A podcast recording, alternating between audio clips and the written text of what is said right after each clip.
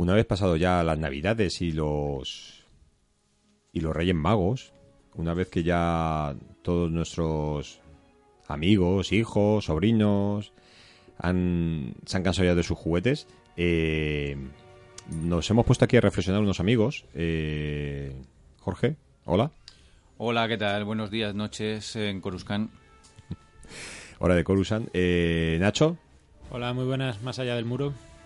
Y hace poco en un, en un grupo de WhatsApp hablábamos sobre, sobre por qué eh, Hasbro, Kenneth, ha dejado de sacar figuras... No ha dejado de sacar figuras de Star Wars, pero las clásicas estas de... ¿Qué, qué medida es, Jorge? ¿Tres...? Están las grandes son las de 6 pulgadas. Las, la- las clásicas, las, Las que llevan sacando del son de 77. tres. ¿O dos con ocho? Tres pulgadas con, y algo. 3 con 4 con con cuatro cuatro? pulgadas, sí, algo así. Las de tamaño de, to- de toda la vida. la- las, las que llevan desde el 77 sacando de, sobre Star Wars. Y es que desde que Disney ha sacado la licencia, se, quedó con Lucasfilm, eh, ya no hay tantas figuras en, en las estanterías. Hay vienen pocas y sin, ni siquiera ser personajes principales. Eh, y nos preguntamos por qué, por qué, qué es lo que está pasando con... Porque Star Wars siempre ha sido una fiebre absoluta de, de figuras que aparecen mm, segundos en, en las, en las películas. ¿Por qué ahora, de repente, desde que, que Disney, que otra cosa no, pero saber hacer dinero es una máquina? Sí. ¿Por qué? ¿Por qué crees tú, Nacho, que...?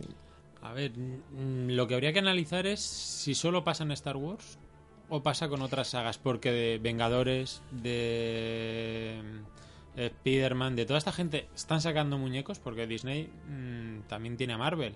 Sí. Y, y yo sí que veo mogollón de Sí. figuras de superhéroes. Curiosamente, eh, como tú dices, los superhéroes Marvel nunca han sido...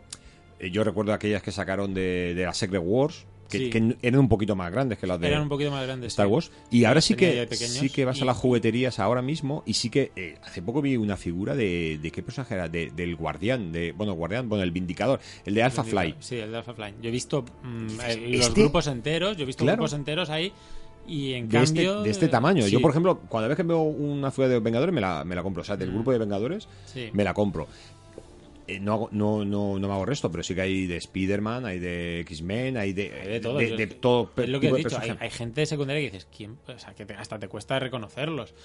Eh, Pero no pasa con Star Wars. Pero yo es lo que veo, o sea, es que Disney no quiere mover Star Wars, no quiere mover ese tamaño de figuras, los niños ya se han cansado de jugar con muñecos. Eh, hay que analizar esto mucho más. Pero también es verdad que las, las últimas jornadas de, de figuras de, de Hasbro. eh, este Jorge, ¿es Hasbro o Kenneth? ¿Quién es el que hace las figuras ahora? Ahora es Hasbro. Es Hasbro, Mm. vale. Eh, las últimas jornadas ya eran más mirando al coleccionista. Sí, yo, yo creo más que, que, sí, que al que- niño que va a jugar. Hay figuras que no están hechas para que el niño juegue. De hecho, hay figuras que están para una posición. Yo tengo un Han Solo, que, me- que es mi Han Solo favorito, Mm. que está hecho para que adopte la posición que en la cantina de Mos Eisley, cuando le está hablando con, con Grido, que se está pasando así el dedo por detrás, diciendo a veces a mí también me abordan. Está hecha para eso, tiene No, no esa puedes- posición, no no, puedes jugar con otra cosa. Yo creo que lo que está pasando es que ahora mismo estamos. Bueno, no están sacando figuras para jugar, están sacando figuras para, para, para, la- para alimentar nuestra nostalgia. Son figuras para los padres, los que ahora somos padres y en su momento fuimos niños y no pudimos comprar o no pudimos disfrutar de esas figuras. claro, claro, claro. O disfrutar, bueno, sí que disfrutamos, yo me lo pasé pipa, pero no tuve todas. Y ahora nos están sacando figuras de coleccionismo. ¿Qué pasa? Que eh, ese, esa nostalgia no la van a sacar ni con el episodio 7 ni con Rock One. Entonces a lo mejor no, no, no ven ese nicho de mercado porque dices, no tengo nostalgia de Rock One, no tengo nostalgia Claro. del episodio 7, eso acaba de pasar ahora. No voy a vender todas las figuras que sí que te he vendido del- de una nueva esperanza, el retorno del Sí. Imperio contraataca y todas esas versiones. Pero- ¿vale? Yo he visto versiones grandes, pequeñas, que, que lo mueves todo eh, completamente configurables y son de precios más elevados. A lo mejor eh, es eso, están quitándose el mercado de los niños. Los esos juguetes ya no son para niños. Pero, pero curiosamente, eh, una de las primeras cosas que hizo Disney eh, fue limpiar de, la, de las estanterías de nuestras jugueterías favoritas eh, cualquier figura que fuera de la trilogía clásica o de las precuelas. Mm, ¿Vosotros habéis dado cuenta también de eso? Que es decir, ya no me puedo comprar una figura de mm, del almirante Akbar, por ejemplo, porque ya no hay. Y yo recuerdo hasta no hace mucho en una. Bueno, de Toys R Us, donde habían eh, packs incluso enormes con, con todos los oficiales que están reunidos en la Estrella de la Muerte cuando, cuando Vader ahoga a Moti, eh, de un montón de Ewoks.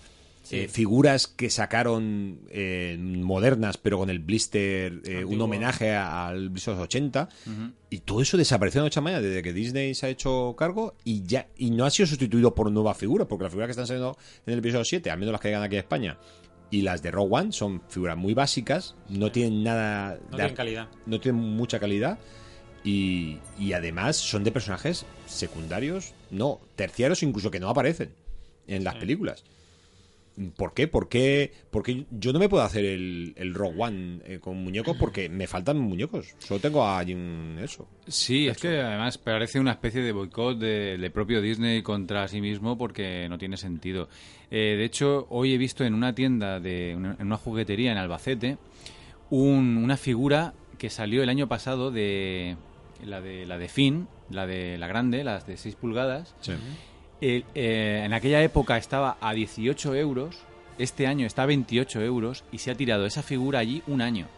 Y seguirá allí. Es la misma, la misma que había. eh, Esa y la del. La del fluvio este del Sí, el, el- sheriff del pueblo que, ni- que no aparece en la película efectivamente. el alguacil que salió eh, una tirada bestial de figuras que siempre que encuentres una caja de las figuras de 6 pulgadas siempre va a estar Sí. por lo menos un par de esas Sí. Está claro que en cada caja que compra la tienda no saben las figuras que van a ir incluidas Eso me parece increíble. Ahí- Pero esto ya pasaba en, en- al final de los 90 cuando salió la, la, la colección de de, de Ford, de no For- del- de Power of the de Force Pueblo de Ford ya, ya no lo decían. es el mismo es el abres, mismo abres criterio el wave, abres la Sí. caja, te salen 4 o 5 Sí, lo que pasa que había más variedad. Entonces, eh, Sí, me parece vergonzoso. por Sí, pero es la forma- es la forma ya, que ya, tienen de es vender. la forma que tienen, sí, sí. Game Workshop también vende miniaturas y eh, a los tenderos, le- o a la gente que tiene las tiendas de estas, les hace cada cosa que, que dices, pero a ver, mm, me obligas a comprar cierto material que sabes que no voy a vender por tenerlo aquí, por... Me parece muy injusto. Yo sé lo que vendo, yo sé qué público tengo. Claro. Déjame que pida yo lo que vaya a vender. Pero como son monopolios eh, gigantescos, o vendes lo mío, lo vendes como yo quiero, no vendes nada, me parece increíble. Y me parece un, que, que no están desconectando del público con las grandes empresas, que es lo que está pasando. Pero puede haber ahí una mano negra de, de- de coleccionistas que quieran especular y que quieran que haya muy poca variedad, muy poca. eh, o sea, que haya mucha exclusividad en algunas figuras que, que sean difíciles de encontrar para que dentro de unos años puedan valer algo. ¿Tanto poder puede tener un coleccionista? Hasta ese Me refiero, punto. eh, no, no como coleccionistas, pero como Disney parece que no rentabiliza esa venta de figuras. De hecho, en las nuevas figuras de Hasbro, de Rogue One, eh, las- las fi- eh, como los chavales pequeños ya solamente saben jugar con pantallitas, ya estas, fi- estas figuras... eh, no mm, ¿Te acuerdas que jugábamos nosotros y hacíamos los ruidos con la boca? Sí, claro. Ahora no, ahora te descargas la aplicación de, de efectos especiales de Hasbro en el móvil para que las figuras puedan hacer ruidos. O sea, nuestros hijos se van a volver locos, Idiot- idiotizamos a los niños. pero nos van a pensar los niños que somos idiotas nosotros por hacer los ruidos con la boca. Papá, si se hace con el móvil. Puede ser, yo de momento estoy contento porque mi hijo hace los ruidos, él, el trenecito que tenemos de madera, y él hace Sí. chucuchú. Genial. Eh, ¿Que puede ser eso? No lo sé, yo no creo que haya una mano negra. Yo creo que, que lo, digo, lo he visto con otras compañías, que hay una desconexión total en lo que es el, la- el- el mercado, o sea, la gente que compra con la gente que fabrica. Es que me parece Pero es que increíble. lo que lo que no entiendo sí, yo porque es no saben, no saben lo que queremos. qué figuras qué figuras estás haciendo. Quiero decir, que, que a día de hoy estamos grabando esto en a principio del Sí, y de- no esté del inundado de 2017. figuras. No, no, no es que no esté inundado, es que dos años después todavía no tengo ninguna figura de Princesa Leia en, En The Force en Awakens. The Force Awakens, ni de Luke, ni... Incluso la Capitana Phasma la tuve que ver en una... eh, Sé que existe porque la vi en una tienda de cómics de aquí en Alicante, eh, pues eso, a un precio bastante prohibitivo. Sí, y sé que existe por eso, pero hay muchas figuras que, que con lo que tú dices, a estas alturas ya deberíamos estar inundados. Ya, el problema, de no las, las hay. el problema de las grandes compañías es que, ya te digo, no solo pasa con Disney. Ha habido compañías muy grandes, Pero Lucasfilm siempre ha sido... pero ya no es Lucasfilm. Ya no quieren, Ya ya no- quieren explotar ese mercado, simplemente. Pero es que, es que es el mercado que, que le ha dado rentabilidad a, a Lucasfilm Ah, desde el sí, sí. 77, desde el 76 casi. Parte, parte de razón puede ser lo que dice Jorge, que piensan que los niños de hoy en día no van a jugar con esos Pero con esas entonces figuras. no te sacarían figuras de los Vengadores, como hemos dicho.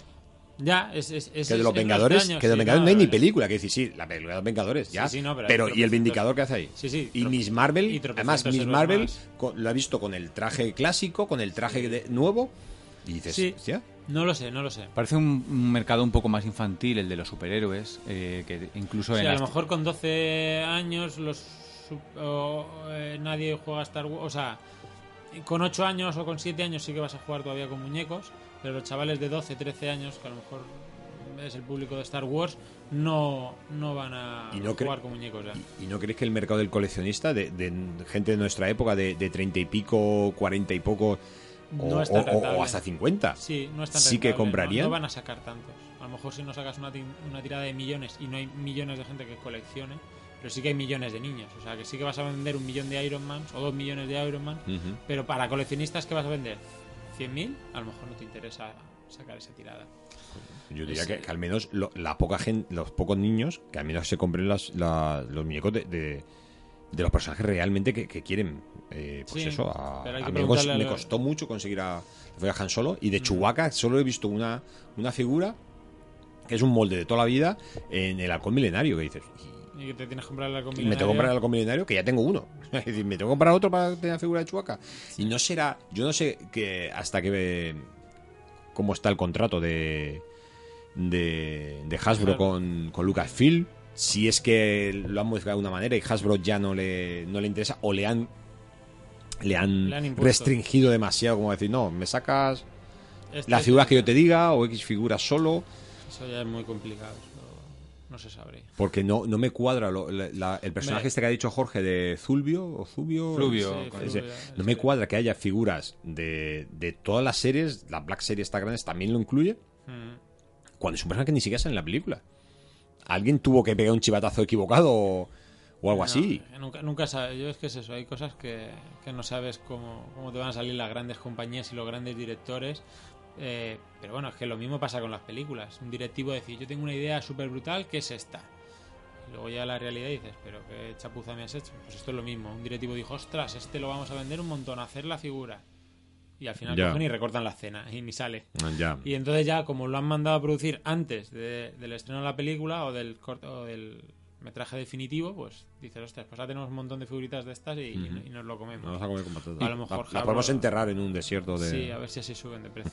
Y luego tienen los supermusculados estos de Ah, los sí. Hero Mashers. Sí, eso es horroroso. Eso, eso no hay por dónde pillarlo. Sí, sí, bueno, sí, es que... Pero eso, eso es lo que yo digo. que yo voy a las... O sea, es mentira que la juguetería no haya producto de Star Wars. No hay producto de Hasbro, porque hay un montón de, de, de tontas Sí, que yo, cada vez que voy, las veo allí, digo, es que no tiene venta. Y sin embargo hay eh, un montón. Y, y, y, y lo que sí que la... Mirar, aquí en, en el centro comercial al lado de mi casa, eh, voy a dar... Bueno, es el centro comercial, es el, el Plaza Mar 2, donde hay una tienda, un supermercado enorme de estos, de al campo. Y ahí pusieron, en, mientras Rogue One estaba en cartelera, que aún, aún está en cartelera a día, a día de hoy que estamos grabando esto, las figuras de, de, de Hasbro de toda la vida, la que hemos dicho, 10 euros, 9,90. No queda ni una. Ah. Ni una. Cuando te vas a otros sitios y las han subido, pero a 14 euros. Me estás cobrando 14 euros por una figura que estoy comprando de otro lado a 9, que, no me la compraría por 14 euros. Hostia, pero por 10, pues sí que me la pillo. O sea, si le bajas el precio, la gente compra. Pero es que encima que hay poca variedad, encima los precios son mm, prohibitivos. Esta, O sea, esta, no entiendo. Esta figura que te he dicho yo de Finn, que estaba en Albacete a 18, a 18 cent- eh, son- es de 15 centímetros, ¿no? La de 6 pulgadas. Mm. Eh, había la caja entera, duró dos días. Solo dejaron la de Fluvio y la de Finn. Dejaron dos de Finn. Yo me llevé, me llevé una. Y luego subieron el precio y esas dos ahí, ahí se quedaron. Ahí, ahí las tienes. Si las quieres, son, son tuyas. ¿Cómo es posible que algo que, que desaparezca tan rápido no interese reponer?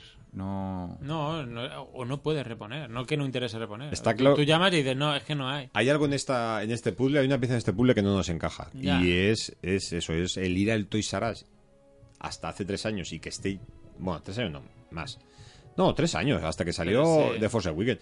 Y que esté petado de figuras y de naves y de, y de de personajes. y de naves, de- X-Wing pero es que, y claro, aquí, llegaban personajes de novelas y cómics que no habían llegado a Sí, España, pero sí que llegaban los figuritas. Y de que de repente todo eso se lo limpien y que ahora ya no interese. Ahí Y- tenemos un misterio. Y además otra maniobra muy, muy extraña. Tienes las figuras pequeñitas que son de 6 centímetros y las grandes que son de 15 centímetros. Y me sacas dos, dos escalas más, una que es más grande y otra que es ma- eh, la de 10 centímetros y otra más grande. Las dos de muy mala calidad, Sí, muy, baratas. lo. Las grandes valen 14, 15 euros Sí. y las medianas va- valen 10, eh, Sí. 10 euros Sí. pero son de una calidad lamentable y, y además que tocas el plástico y está hueco es no pesan nada no no no, no le encuentro ningún sentido porque, eh, porque el coleccionista que, que ya tenía las figuras de Ah, antes, es- pues es- dices, es- estas se encajan en la misma estantería, voy poniendo sí voy poniendo las, las siguientes, pero claro, estas que tú dices... boicot ¿dónde las total eh, de Disney a sí mismo es que no, Sí. no es que no lo entiendo, porque si me dices otra compañía, vale, pero Disney, que es una máquina de hacer dinero, que Mm. sabe perfectamente que te va a vender Pues, hasta... uno de Lo los grandes errores Mi, mi que- ahijada le gusta Frozen y Mm. tiene, hay que 40.000 cosas. Este, Sí, y solo, es- y solo hay tres personajes. Pues mira, y es- este en esos años, es- en esos años, en estos reyes les ha le ha caído el patinete de Frozen. Sí, O sea, es que siguen, o sea, cualquier cosa, cualquier cosa que tengas en, en tu vida hay una, hay un, Sí, lavadora. Hay una versión Frozen. Ganan Por- ganan más dinero con ese tipo de merchandising de Star Wars por ejemplo con monopatines con gorras Eso con pasta de dientes pasta de dientes cualquier tienda de estas de precio único, por llamarles, colonias tienen cosas de Star Wars licenciadas. Sí. Sí. Y ganan más dinero con, con eso que, que con que con figuras. los, que con los muñecos. Pero bueno, que es absurdo. O sea, la gente que compra muñecos seguirá comprando muñecos y no le estás dando el producto. ¿Que ¿Por qué Claro. lo han hecho? Es- pero es como los álbumes de cromos. O sea, están Sí. las, la- las No, no. tops, las cards y tal, pero siguen sacando el álbum de cromos de cada película. Incluso en The Force Awakens nos, nos la metieron doblada con las dos... Dos, tres.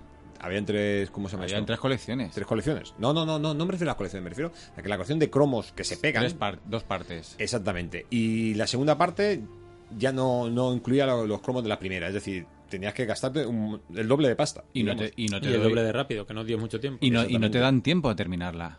No, no, ellos tienes quieren que, les compren los cromos luego. O los compras a ellos o se lo pides a Juanjo, que, que, Que es el que lo compra todo. que lo compró un montón de... y- Pero es que No sé. volvemos eh, a la misma maniobra, son, ¿no? son estrategias que, que- Sí. que hacen Sí, las grandes compañías que no entiendes por dónde, Pero yo- por dónde yo- van a salir. Consigues que dejen de comprar. Es que tú has dicho que seguirán comprando. Yo he dejado de comprar figuras y he dejado de comprar cromos. Me parece, Sí. me parece absurdo empezar una colección que luego me va a costar horrores Ya. completar. Sí. Y estamos, otra vez, lo que decía de los coleccionistas, estás haciendo que esa, que esa gente pueda especular con esos cromos. Bueno, ahí ya más complicado. Ya te digo, ahí no van a sacar. No, no va a ser como, no, te saco una figura del 77 y te cobro 200 euros. ¿Qué Bueno, me vas a pedir? eh, pero- ¿Un euro más? No. No es que se vayan a forrar, pero, pero sí que venden No, yo eh, veo eso que- sobres eh, cerrados de, de- del episodio 1 de, por, por 20 euros. Así que están los, lo- las cifras. Sí, siempre, siempre, un- Siempre algún coleccionista loco, sí, que, que- que vende algo y luego algún colgado que lo compre. Pero que no, no lo veo así. Yo sigo viendo ahí, hay una desconexión entre, Y- entre grande, gran compañía y el público que, que- que sabe lo que quiere. Un descontento total. Sí, la verdad es que sí. Para el aficionado medio, no solo para el coleccionista, Mm. yo veo que, que ha sido un fracaso y, y un desastre. O sea, el no poder comprar las figuras de Rogue One, que, que hay personajes que están realmente interesantes, chulos, las naves que han salido nuevas, que pueden molar muchísimo, pues no las vamos a ver. Yo creo que no, no se va a ver. Y las, y las que vamos a ver, vamos a ver con una, una calidad bastante Mm. bastante inferior a, a la que está, a, lo estábamos mejor, a acostumbrados. lo mejor en Lego, sí. que Pero Le-. Lego, por ejemplo, Lego- sí que tiene Lego licencia. eh, Y Lego saca- te destripa la película antes de verla, porque Sí. ya te están sacando naves y personajes que no sabías que existían, Mm. porque no habías visto aún la película. Eh, pero el problema de Lego es que es, Es carísimo. es el precio. Es carísimo. Es el precio. Es. Pero a día de hoy es el que más personajes y, Y naves y todo te, te saca. Tiene. Que es una pena, porque a mí, yo te digo, un como han sacado el, el U-Wing, esta es la nave. Sí. Es una pasada. O sea, A mí- a mí encanta. a sacarla ahí y me- Pero mira, o sea, la mira. compraba fijo. Me, cuando. Antes de. No, antes no. Cuando, cuando se estrenó The Force Weekend, eh, vi de- en una nave de Lego que me, que me encanta. Es la nave esta que utiliza Leia para desembarcar las tropas cuando el castillo Sí. del castillo de Mazcanata. Sí. Esa nave me encanta y yo pensé, cuando la saque Hasbro, me la voy a comprar. Porque no sé por qué me, me recordaba al transporte al transporte rebelde de, de Hot que sacaron en el 80. Una especie de como no me pude comprar que en su momento, este me lo compro seguro. Pero es que nunca ha salido. Ya. Eso es lo que digo, que, que, que esa, no esa- ha salido esa nunca. esa- en o al menos concreto, aquí a España no, ha llegado. porque otra cosa es que estará, en- a lo mejor en Estados Unidos sí que está haciendo todo este no, material. No creo, porque si viene aquí viene a toda Europa y Europa tiene el mismo mercado que todo Estados Unidos. A nosotros nos ganaban con la, la parte de atrás de los blister que salía efectivamente. todas las figuritas. sí. Se nos ponían los ojos como platos. Claro. Decíamos, Sí. quiero este, este, este Sí, y este. los ibas tachando. Y Yo tenía- este- yo tenía y- y uno este que ni siquiera sé quién tenía es, uno pero y lo iba quiero tachando. también. Sí. Pero es que ahora incluso eso, porque ahora le dan la vuelta al blister y solo te vienen tres, Tres, tres personajes, porque esos tres juntos te hacen una mega arma que... Sí, Tienes ahora el- que el- se juntan ahí, dices, Eh, pero sí, ¿qué me estás vendiendo? Yo esto, esto de dónde te lo has sacado. Lo que digo, una desconexión total. Yo creo que, eh, no sé, me recuerda a la película de Big, no sé si os acordáis, que, que es una empresa juguetera. Y llega uno y dice, están ahí todas las personas, están mayores, tal, y está el protagonista Big que dice, bueno, ¿y eso qué sentido tiene? ¿Cómo qué sentido tiene? Con un edificio transformable en un robot no se puede jugar. ¿Cómo que no? Dice, sí, que no tiene sentido. Es que él es un niño y él sabe lo que quiere y él quiere Claro, jugar. claro. Y aquí hay un- una mega corporación que dice, no, yo creo que voy a juntar a dos tíos y tienen ahí al primo de alguien montando esta mierda y dices, no, tío, es que no, esto no es lo que queremos, esto no es lo que quiere nadie. Pero Sí. tienen que pagarle el sueldo a un tío que gana pasta. Me acuerdo algunas figuras de, de The Power of the Force, esa que salía Han Solo con la mochila esa. La tengo, la tengo. Para, para que ¿a quién se le ocurriría Esa, semejantes? esa aberración. Aberración. Esa aberración, sí. Pues eso te digo, que ahí dices, no, tío, yo quiero eso que he visto en la pantalla, Claro. pónmelo aquí. Y quiero, te lo voy a po- comprar. y quiero Sí. poder recrear en una mesa o en el suelo eh, Sí. una, una escena de... Claro. Quiero esos comandos saliendo de esa nave que dices tú de Force Sí. Awakens luchando contra los imperiales, mis cuatro o cinco soldados de... Sácame cuatro soldados diferentes, cinco Sí. pilotos, Sí. sácame... Pero bueno. no, sí, solo me es saca- eso. o, o- o bueno, vamos a, vamos a coleccionismo. Sácame un solo, un solo soldado de, de la rebelión. Bueno, rebelión no, de, No. de Force Awakens de la Resistencia. La resistencia. Y sácame tres o cuatro cabezas diferentes. Mm. De manera Sí. que yo pueda quitarle la cabeza, intercambiarla y me obligas, con un solo soldado y cuatro cabezas, me obligas a comprar mínimo cuatro para que, para que tener cuatro cuerpos para cuatro cabezas. Es decir, es otra estrategia, otra manera de ganar dinero. Diferentes armas y tal. No, directamente saco un soldado que... pues eso. ¿Cómo me dolió en la antigua, en la antigua colección de, de Kenner de los años 70-80 que no saliera el soldado rebelde, el del Tantif 4? Sí. Me- Pues sí. es- Sí, eso además, eso- a- algún eso- día tenemos que hablar de, de- de- de las, de las grandes figuras que nunca se hicieron. Eh. Y yo recuerdo cuando en cuanto salió en la nueva colección de Powers de Force, fue de la primera que- y mira que era mala porque el tío estaba hipermusculado. Luego me he comprado otra versión mucho mejor, pero es lo que hablamos antes. Está hecho para la escena donde, o sea, para ponerlo, Sí, para ponerlo de rodillas a- con la rodillas sí, apuntando. sí, solo tiene esa posición. Sí, no, eh, es lo que digo, que hay veces que no. No, no sabes estos grandes directivos de grandes compañías si se merecen el sueldo que cobran o qué. Obviamente, Por Dios, que escuchen a sus, a sus hijos, a sus nietos. sí, sí, pero sí es muy fácil. Si es que en Star Wars lleva desde el 77 Funcionando eh, la fórmula, no la funcionando así, efectivamente. es- De sí. hecho, cuando hemos, cuando hemos dicho antes lo de esta, estas tiradas que se hicieron de figuras nuevas, modernas, con Mm. el blister clásico, era porque sabían que eso se vendía porque era lo que la, la, la gente lo iba a comprar, obviamente. Si es que eso es, eso es Hombre, una golosina para un era niño. lo que queramos. Yo, yo me compré el A-Wing porque no pude comprármelo en su momento. Exactamente, Y, exactamente. y el E-Wing no me lo compré porque ya no me cabe espacio. Pero si no, es que era eso lo que yo quería. Que Claro, me de hecho- ahora que tengo dinero, En, la- en las, en las comprar. figuras de Power the Force, los, mo- los moldes que se usaban para las naves eran los mismos. sí, sí, sí, no, si es que era completamente Claro. el T-Fighter, Que, por ejemplo- que por ejemplo el halcón milenario usaban el mismo model, molde y no cabía el Chewbacca y el Han Solo porque esto Está- está- están hipermaculados, sí. Claro, o sea, luego sí que lo rectificaron. Estaban tan mazados que no había forma de meterlos ahí. pero era así y sacaban todas las, todas las naves las podían sacar. Es lo que vemos, en las grandes compañías se, se pone un tío a mandar y Ahí ha sido un, Ha un craso error de, de Disney, la verdad. Yo tengo una, una, una esperanza, me queda una esperanza ahora que evolucionen un poquito más las impresoras 3D, descargarme completamente la- las figuras clásicas. Pues mm, ya te digo yo que no hace falta que evolucionen. Hoy en Ya, hoy eso, en día- eso ya se puede hacer. Hombre, el otro, el otro día estuve, hacer, el otro día estuve grabando en casa de, de Dani, el presidente de Star Wars Alicante, y me enseñó el blaster de Han Solo hecho con una impresora 3D.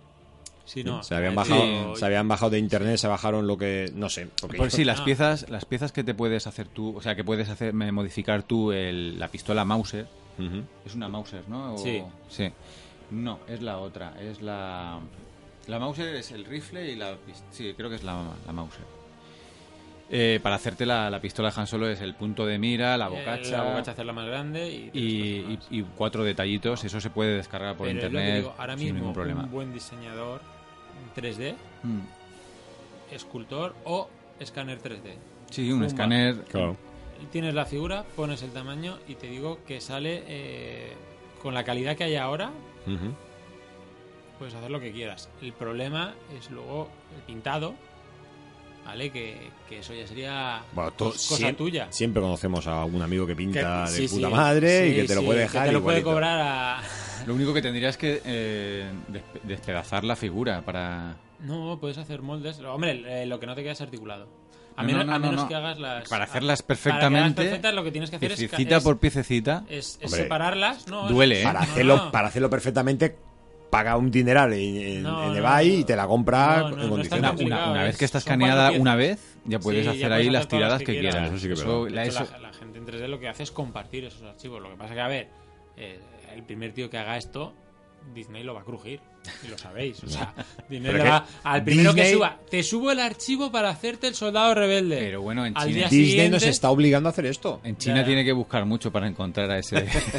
No, no, eso se, eso se hace aquí. O sea, yo te digo, no soy.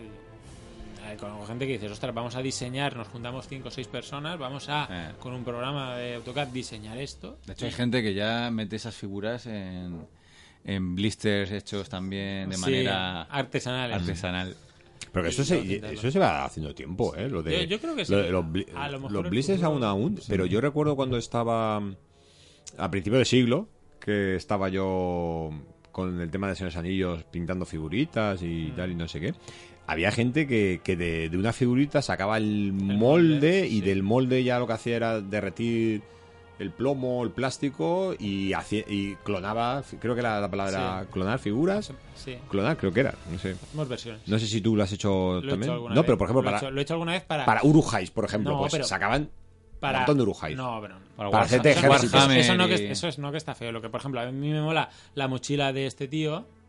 Lo que hago es hago un molde de esa mochila y se la coloco a otro. O cojo un arma de uno y Ah, entonces no, me, no, personalizo. No, hago un- una copia de- entera del muñeco que se puede hacer perfectamente. Sí, sí, yo te- digo son copias, Porque eso está, eso está muy feo, aparte de que es ilegal. Pero sí que Sí, puedes hacer. Obviamente es ilegal, claro.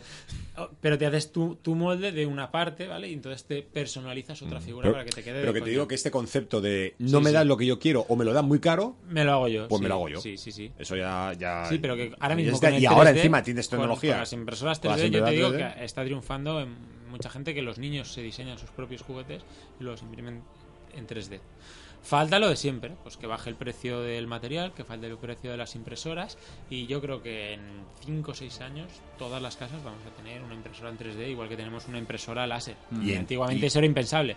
¿Por qué? Porque, oye, quiero mi taza, me imprimo mi taza. En cinco Quiero años. mi muñeco, me imprimo mi muñeco. Lo que pasa es que va a haber gente que lo que te va a vender es ese diseño Claro. de ese muñeco en 3D, que son los que van a cobrar. Que van a decir, oye, yo te vendo, tú te lo imprimes, yo te lo vendo, y tú te lo pintas y tú te lo.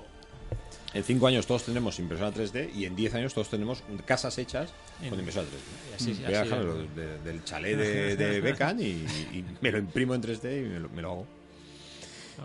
Muy bien, chicos, Hay que pues. seguir investigando. Pues ha estado, ha sido un placer eh, compartir este tiempo con vosotros y, y nada, seguiremos yendo a la juguetería con la, con la esperanza cada vez menor de que Yo, yo con De- ninguna ya. de volver a encontrarnos. Yo, yo voy a terminar con otra, con, eh, historieta.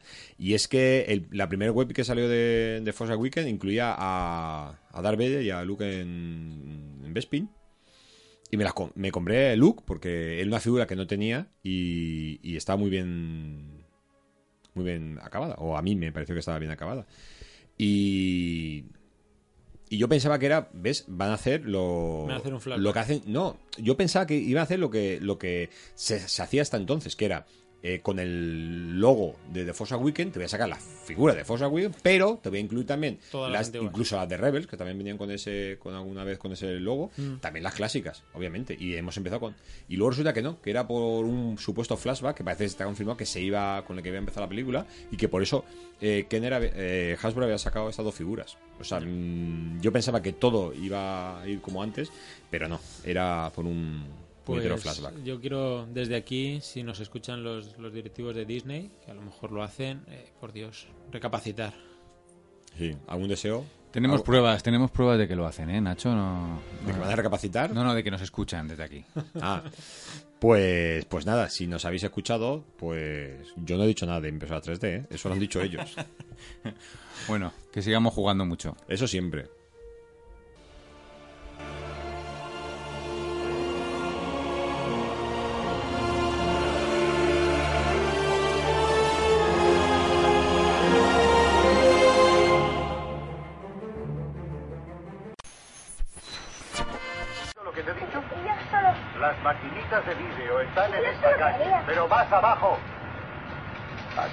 Vendemos unos pequeños objetos rectangulares que se llaman libros. Requieren un poco de esfuerzo por tu parte y no hacen pi, pi, pi, pi, pi, como las maquinitas. Hola, bienvenidos a la librería del señor Coriander. Hoy os quiero recomendar la obra de teatro Harry Potter y el legado maldito, estrenada en Londres el año pasado. Si como es mi caso no podéis disfrutar de la obra de teatro en Londres, podéis leeros el libro de la misma, escrito o basado en las historias de J.K. Rowling y escrito por John Tiffany y Jack Thorne. En ella nos cuenta las aventuras de nuestro mago favorito y su familia en una misión bastante complicada, que es intentar educar a su hijo adolescente. ¿Vale? Es la típica historia de enfrentamientos que tiene un hijo con su padre famoso y cómo intenta superar pues que, el hijo de, de Harry Potter, Albus, tenga que superar la fama de, de su padre. Viajes en el tiempo, combates, una auténtica pasada de libro para los Pottermaníacos, que está muy bien escrito, aunque no es un libro propiamente dicho, con descripciones de personajes y de, y- y de escenarios. Es una obra de teatro y tenemos que tomarlo como tal. ¿Vale? Eh, así que podéis disfrutar de él, pero lo que sí que debe ser una auténtica pasada es poder ir y ver esta obra en el teatro. Tú debes ser de esos tipos desagradecidos que cuando están dando por el culo no tienen ni el detalle de hacerle una paja al otro.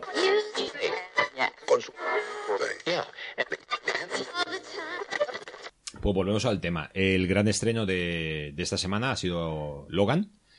Que bueno, que pone punto final un poco al personaje que nos ha estado acompañando junto a Hugh Jackman, se llama Espera, Hugh, espera, ¿no? espera un momento, espera. Dime, me molo. Mm, Acabamos de empezar a grabar y estáis hablando ya de Logan. Sí, porque Yo no he vamos, venido aquí a hablar de Logan. eh, escúchame, molo. la- la- el estreno fue ayer. Que no he venido a hablar de Logan. Ya habéis hablado 15 minutos mm, de Ya. Logan y estoy hasta los cojones de Logan. Hemos dicho que íbamos a hablar de Westworld, ¿no? Ya, bueno. Le han operado seis veces a Hugh Jackman. Bueno, pues como si. Y a mi tío también lo han operado. Me refiero que... eh, Pero tú, creo- tú, eres- tú conoces a Hugh Jackman. Sí. De, No quiero decir, lo conoces personalmente. de vista. Pues a que no. Luego, ¿a ti qué, vínculo tienes con Hugh Jackman? Joder. Pero este, este es un podcast actual, quiero decir. La ¿Desde tore- cua- Vamos a ver, vamos a ver, un momento, A ver. Es que a lo mejor me equivoco yo de podcast. ¿Desde cuándo en Frequency hablamos de temas de actualidad para ser los primeros que hablamos de un tema, eh, para analizar minuto a minuto eh, las series y, y las películas y, y esto, o sea, yo me voy, yo cojo y me voy. joder. ya está. ¿De o sea, qué quieres hablar? ¿De con faldas ya lo loco? no, eh, no dijimos. Bueno, pues mira, ahora sí que quiero hablar de Íbamos a hablar de Westworld, pues ahora quiero hablar de Gonzalo Loco. Va- Vamos a ver, ¿de qué quieres hablar? Yo quería hablar de Westworld. ¿Westworld? Y creo que el vecino me ha dado la razón, porque ha pegado un grito que me ha dado la razón. Ay, venga, habla de Westworld. Pero lo tenemos chungo, porque el, el que hemos hablado es el podcast que, que no hemos grabado, ¿no? El que acabamos de hacer ahora. Es que eso es lo que me toca las narices. O sea, Pero bueno, ven. 15 minutos de Logan, yo ahí callado. Empezamos a hablar de Westworld. Y en vez de grabar eso, ¿Cortamos otra vez? O sea, quiero decir, empezamos, otra Empezamos vez de nuevo. Y, y Logan. Pues no, tío. O sea, no. Bueno, yo lo siento por nuestros oyentes, que os vais a perder un podcast maravilloso que habíamos hecho sobre, sobre Logan, incluido, incluida la, la felicitación que conseguimos de Hugh, de Si no sabes cómo se llama, Hugh Hatman. Ahora Hugh me va- Hatman, ¿Cómo se llama? El tipo. Que nos acaba de llamar. Jack Hoffman. Ah, Ga- Gary Oldman. Que hablaba de, de Logan porque Sí, le sí, habla de Logan, porque, por eso. Eh, Logan, sí, coño. Sí, Sí, dime, dime. la de la fuga. La fuga de Logan. La fuga de Logan, sí. Que todavía lo están buscando. Lleva 30 años por ahí. Francis 7 todavía sigue por ahí detrás de él.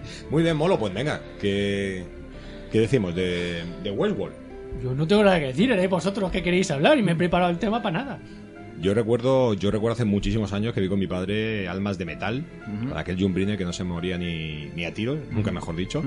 Y a mí cuando Molo me dijo que tenía que ver Westworld, no me imaginaba que iba a ser un remake de... Ya lo sé, no me hacían ni puñetero No, caso. no Como- te como hacían ni caso, si es que no tengo, no tengo carisma. Pero. Pero tú- gracias. Tú la viste con Jules Briner, pero yo la vi con Jules Briner. Porque la vi en casa de mi abuela. Y mi abuela, los nombres eran así. Era- Oye, un momento, ¿sabéis que Jules Briner estuvo en agosto roba, ro- iba a decir robando, Ro- Robando cerámica.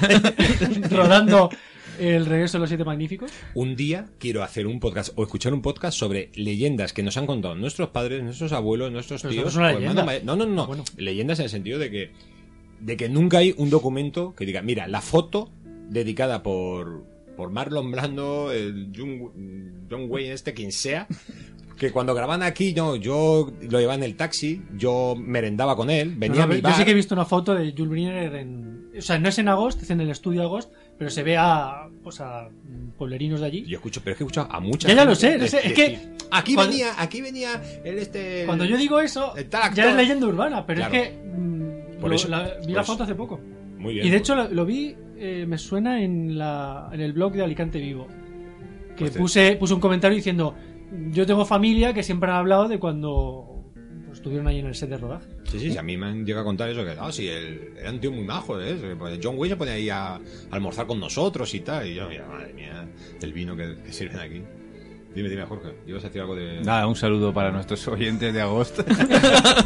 Si alguien de Agost, por favor, ha almorzado con el John Briner este, pues que... Yo no que tener ya una edad. Pero ya estamos divagando. Venga, ¿qué ibas a decir, Leche? Pues eso, que yo había visto Almas de Metal y que no me imaginaba que Westworld... Eh, primero, ya me sabe mal no conocer esta serie con, con este eh, remake en mi vida de- del Salvaje Oeste que estoy teniendo últimamente. Y... Remake o revival, ¿no? Revival, Revival no es una discoteca. Sí, pero va al caso. Pues este revival del Salvaje Oeste que estoy teniendo últimamente y que la verdad es que me, me sorprendió la serie.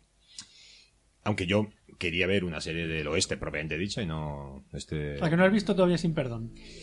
Pues no tengo, no tengo perdón. No, es que estoy con los siete magníficos y me está costando la vida. Es que tú no te puedes ver eh, la de Django desencadenado, Odiosos 8, Westworld y luego verte los siete magníficos. Porque es como salir con tres pibos del instituto y luego... muy fundamentalista, tío. Hay que... No, pero te acostumbras a un oeste, un salvaje oeste que es así súper salvaje, súper súper sucio, súper duro y tal. Y luego los siete magníficos me está dando la sensación de que es un poquito de Disney aquí, no sé. ¿Todos Pero habéis, vi- ¿todos habéis recomiendo. visto Almas de Metal? Yo no, yo no la he visto. Yo la vi Hace en su tiempo, momento. hace tiempo, Recuerdo- La recuerdo bastante bien, pero. Pero vamos, también es verdad que la serie eh, bebe de ahí, obviamente. Pero que tampoco es que. Mira, una cosa que a mí Sí. me parece muy interesante de Almas de Metal. Almas de Metal que es del 70 y Por largo, ¿no? la- Sí, o, pues seten- o 70 70 y poco, diría yo. Yo no lo sé, 70 y pero. poco, lo que pasa que- 73. Vaya que creo Vale. que aquí España llegó más tarde, como siempre. Bueno, sí, Pero- todo en aquella época. A mí me parece muy interesante que en el 70 y eso, lo que fuera, ya se trataran ciertos temas mm, con una robótica que, que ni siquiera hoy día podemos decir que sea... O sea, ya se empieza a ver ahí un poco el presente de la robótica, pero ahí, claro, se planteaban eh, temas y, y situaciones cuando a lo mejor el robot que pudiera existir en los 70 pues no sé muy bien a qué se parecería, pero pero por supuesto a, a- a un robot de estos de armas de metal, no. Lo más cercano es el de Bilbo, Bilbo Bolsón, en Alien. Ash. Ash. Eh, cuéntamelo otra vez, no lo he entendido. Sí, Ash, es, que, eh. es que tienes un humor tan sutil. No, no, no. eh, Ash- El, ah, bueno, el actor que hace de Bilbo, El actor que es el hace- de Ash en Alien el octavo pasajero, que hace una especie de androide. ¿No has visto Alien el octavo Sí pasajero? que lo he visto, pero no es el mismo actor, no es Bilbo. Sí, que es Bilbo.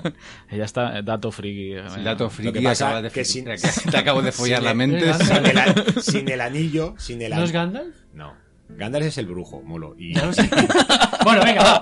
A eso llegamos. Pero yo juraría, yo juraría que el de Bilbo Bolsón no es, pero vale, venga. Pero yo, yo eh, Ash, como dice Jorge, yo lo vería más como los robots, que no me gusta la expresión robots en Westworld, de la serie.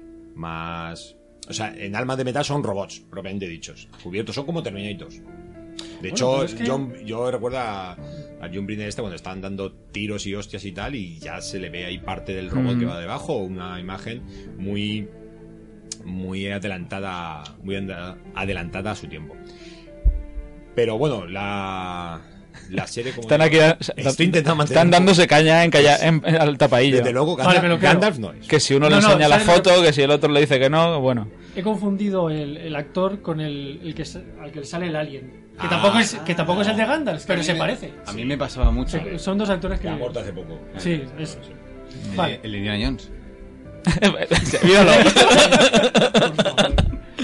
bueno, Vamos a ver, venga. Westworld. Westworld, robots, tipos de robots, hablabas. Sí, que digo que, que los robots de alma de metal sí que son pues robots recubiertos, digamos, con, con piel humana. ¿Y por qué dices que no te gusta que le llaman los robots?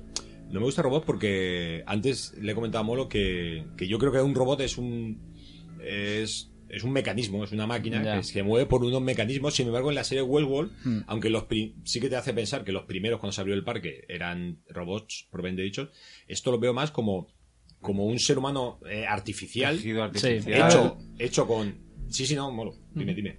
Te iba a decir, es que ese es el concepto de robot. El robot es, o sea, perdón, eh, no es un ser humano, pero es algo artificial, es una vida artificial. Sí, sí, ya, ya. Entonces, eh, tanto si el mecanismo es eh, de engranajes como si es ahora con materiales futuristas, eh, Sí. realmente es un robot. Pero es Otra que- cosa es el término, a lo mejor replicante, que el replicante, mm, si no recuerdo mal, porque hace un millón de años que no, no repaso ni la novela, ni, ni Blade Runner ni tal, el replicante creo que sí que tiene una base biológica. Lo que pasa es que la, la conciencia es artificial.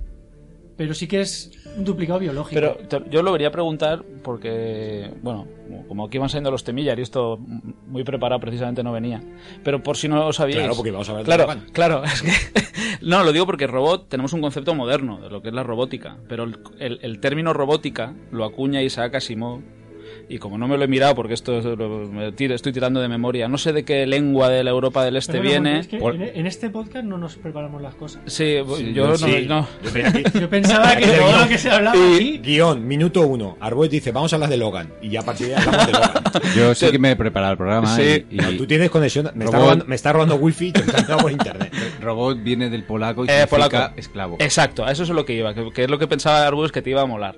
Que al margen del concepto moderno de un brazo robótico que monta a la puerta de un coche y esas Claro. cosas, el, el el- el término original de la palabra robot en ciencia ficción es una palabra, no me acordaba que era del polaco, cogida del polaco, que significa esclavo. Pues entonces. Que desde ese punto de vista pienso que es una palabra entonces bien traída. Entonces, efe- efectivamente. Ya sabes, No por qué, ya sabes por qué tu jefe te llama máquina. Bueno, maravilloso, eh, maravilloso. Entonces estamos- son robots, lo de.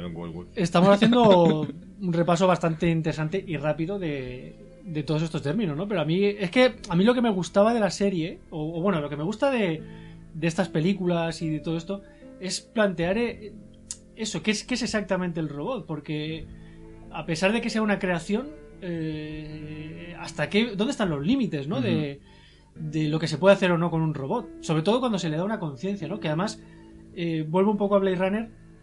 En Blade Runner lo interesante es que los recuerdos son implantados, pero ellos eh, hablan del momento vivido, ¿no? De, de que ellos están viviendo. O sea, es decir, tú le has implantado un recuerdo, ya, vale, pero a partir de entonces, todo ese momento es vivido por mí, ¿no? Que es un poco lo que pasa con Westworld. Lo que pasa es, es que Westworld eh, hace un cambio, y es que hay ciertos robots, bueno, la mayoría de los robots, que son reseteados de una a otra, ¿no? De una. Sé cómo decirlo, un espectáculo a otro, o de, de una sesión a otra. Sí. Sin embargo, robots como Bernard, es- ojo spoilers, no lo hemos avisado al principio, pero bueno. Sí. No íbamos a decir spoilers de Logan, pero... Claro. decir. Eh, bueno, ya hemos abierto la veda. Eh, Bernard es un robot. Bernard es un robot. Además, si no habéis visto ya eh, Westworld, lo siento de verdad, pero es que Internet está lleno de spoilers, o sea que... eh, el caso de Bernard, por ejemplo, sí que es un robot que no es reseteado. Claro. Con, con lo cual, todas las experiencias vividas son acumuladas, a pesar de que tiene sus recuerdos implantados, ¿no? Mm. Y es un tema que a mí me parece... Hola, vaya golpe le he dado. ¿Se ha oído bien? Hazlo otra vez, a ver Sí, si- a ver. Ah, ahí. Ahora sí. Me parece muy interesante, ¿eh? Pero es que de todas maneras yo creo que nosotros, si es que realmente somos seres humanos, porque a mí yo no me he abierto un canal para ver si de- debajo llevo... Y aunque lo llevaras, tú no sabes si tu mente es Bueno, som- somos mecanismos. Es lo que digo, yo so- el ser humano es lo que es por sus recuerdos. Sea, yo tengo recuerdos, mayor o menor. de- Estás abriendo un melón muy interesante. ¿eh? Sí. Pues entonces, si va- nos basamos en que yo soy lo que soy, yo soy Arbues por los recuerdos que tengo, por lo que he vivido, y lo que he vivido solo lo mantengo en los recuerdos, porque justo. no puedo, no puedo. Claro, una cosa es la experiencia del momento y otra cosa es cómo se te queda. te- claro, efectivamente. Entonces, eh, dime, Jorge. Eh, no, no, termina, termina. No, es, era Ese- simplemente eso, que si yo soy recuerdos, Sí, da igual que los recuerdos me los hayan implantado o los haya vivido realmente, porque para mí los he vivido. Luego, si me los han implantado, realmente es- estoy vivo.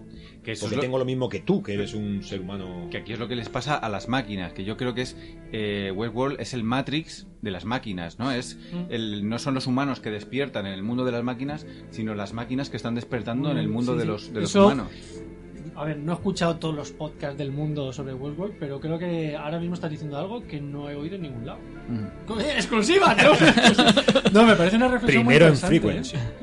Yo como, yo como no escucho nada, para mí es una primicia, totalmente. Es que además, eh, lo interesante. mm, Vamos a ver, haciendo la analogía con Matrix, ¿no? Que por cierto, mm, Matrix tiene los Animatrix, o sea, los cortos esos, donde entre otras cosas se habla de una rebelión, o sea, de cómo empieza la guerra con las máquinas, que eso también es, es un tema muy interesante. Que Terminator podría ser perfectamente una precuela de, de- de Matrix. Sí, sí, sí. Madre mía, cuántos temas estamos. Íbamos a hablar de. Westworld y ya. No, íbamos a hablar de Logan, pero Perdón, afortunadamente. Eh, ese despertar de la conciencia Mm. de los androides en, en, como tú dices, en Westworld es muy similar porque los humanos realmente no, o sea, no son conscientes en Matrix de- del mundo real que están viviendo, ¿no? Entonces es muy interesante. La única diferencia volvería a ser lo del reseteo, ¿no? Que bueno, en Matrix también ha habido reseteos, ahora que lo pienso.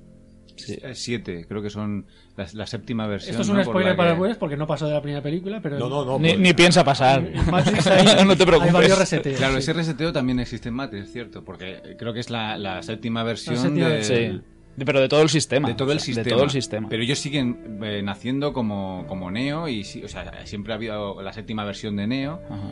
O sea, siempre he pensado que, que es, eh, el mismo cuerpo eh, se va regenerando una y otra vez.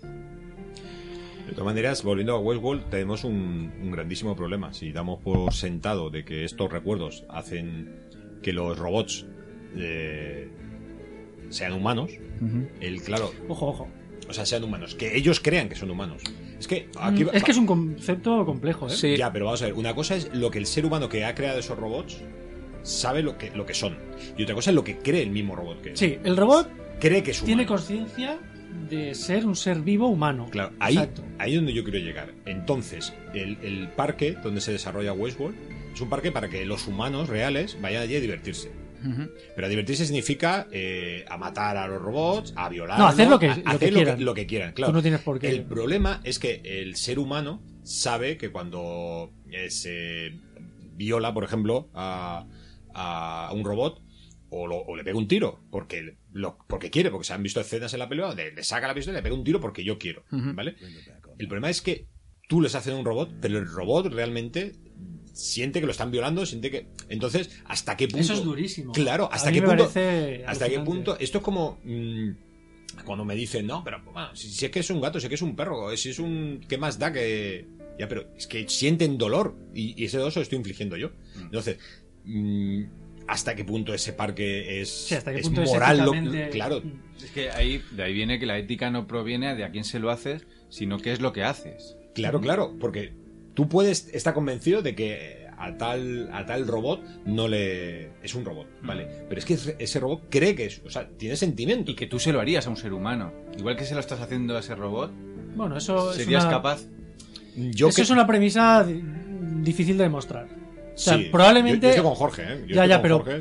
eh, cuando tú sabes que eso eh, es artificial, digamos que hay gente que se permite licencias que en el mundo real, ojo, no digo que no las hiciera, sino que sabe que las consecuencias Claro, porque. podían ser eh, otras. Entonces, por eso digo, es una premisa difícil de demostrar porque no podemos reproducir Vale, los pero no, dos no es lo mismo que, por ejemplo, que con un videojuego. Que si soy capaz de matar a gente en un videojuego, eh, es que soy capaz de, de hacerlo. Ojo, sí que es lo mismo.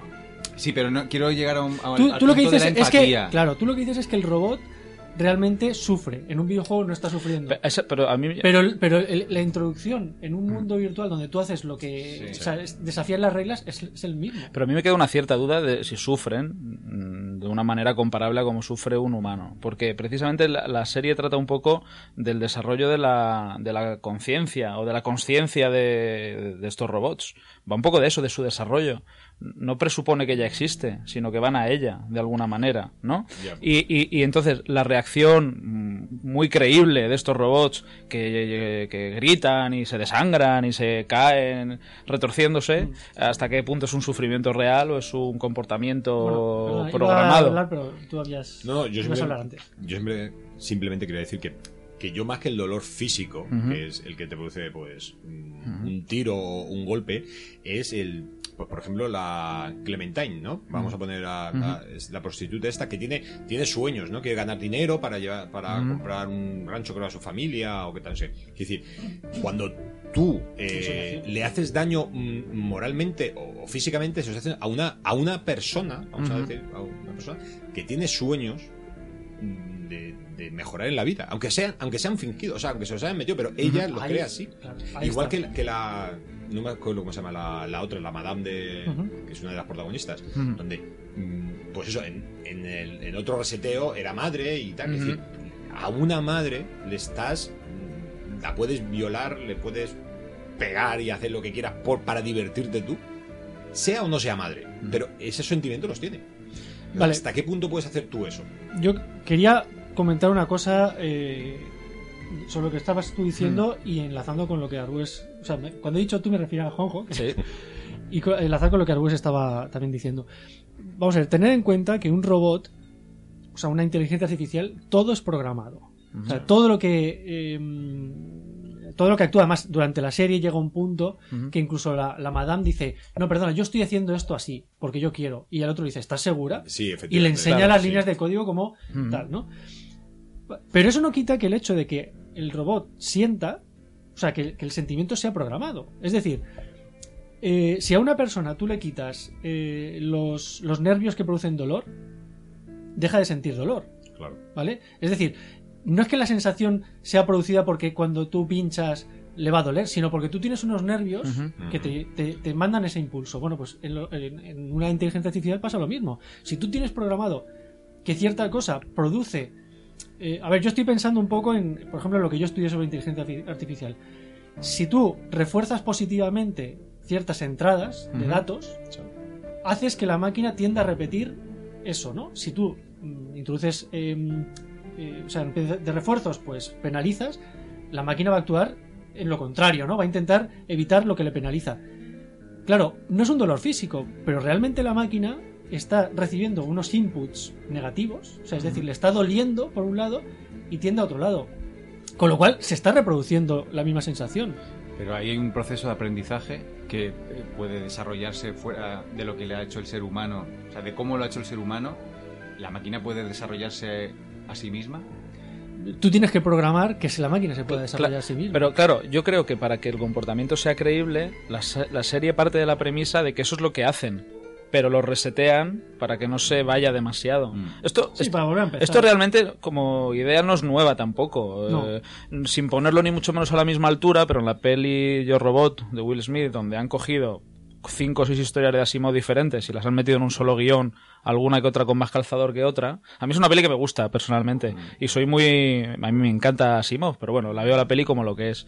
Pero eh, en la peli hablan precisamente de, del fantasma en la máquina y de los restos de código que van quedando en principio como residuales, pero que son precisamente los que pueden hacer aprovechar. que la máquina vaya eh, por caminos ines- inesperados y que reproduzca algo parecido a lo que es una personalidad que evoluciona. Que pienso que es un poco esto. Y que aquí, claro, están sujetos a una narrativa y en muchos momentos de la serie ves como eh, los, los, los robots se, se reajustan a su narrativa y como hay también algún momento en que pasa lo contrario, ¿no? Como que se va dispersando y hay que llevarlos otra vez a, a- a lo que está previsto. Entonces, están eh, tremendamente condicionados y, y necesitan que sea así y por eso entiendo yo que los, Mm. que los resetean. Claro, yo lo que también trataba un poco de explicar es que aunque el dolor físico no exista, digamos que ellos lo sienten así.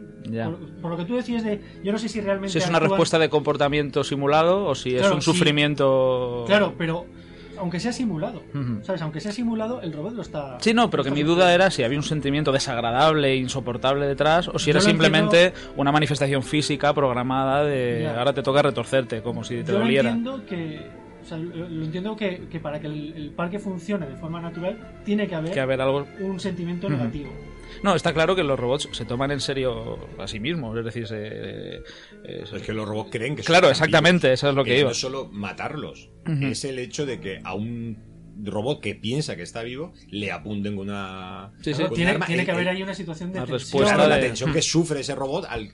Hostia, me van a volar la cabeza. O me van a hacer. ¿Me entiendes? Que es, es también ese, Sí. ese toque traumático que. que Sería, sería muy criticado también en esa época un parque de, de ese estilo, ¿no? Por la gente que, que esperando ver otra cosa, ¿no? Eh, un por aventura y que todo es un poco...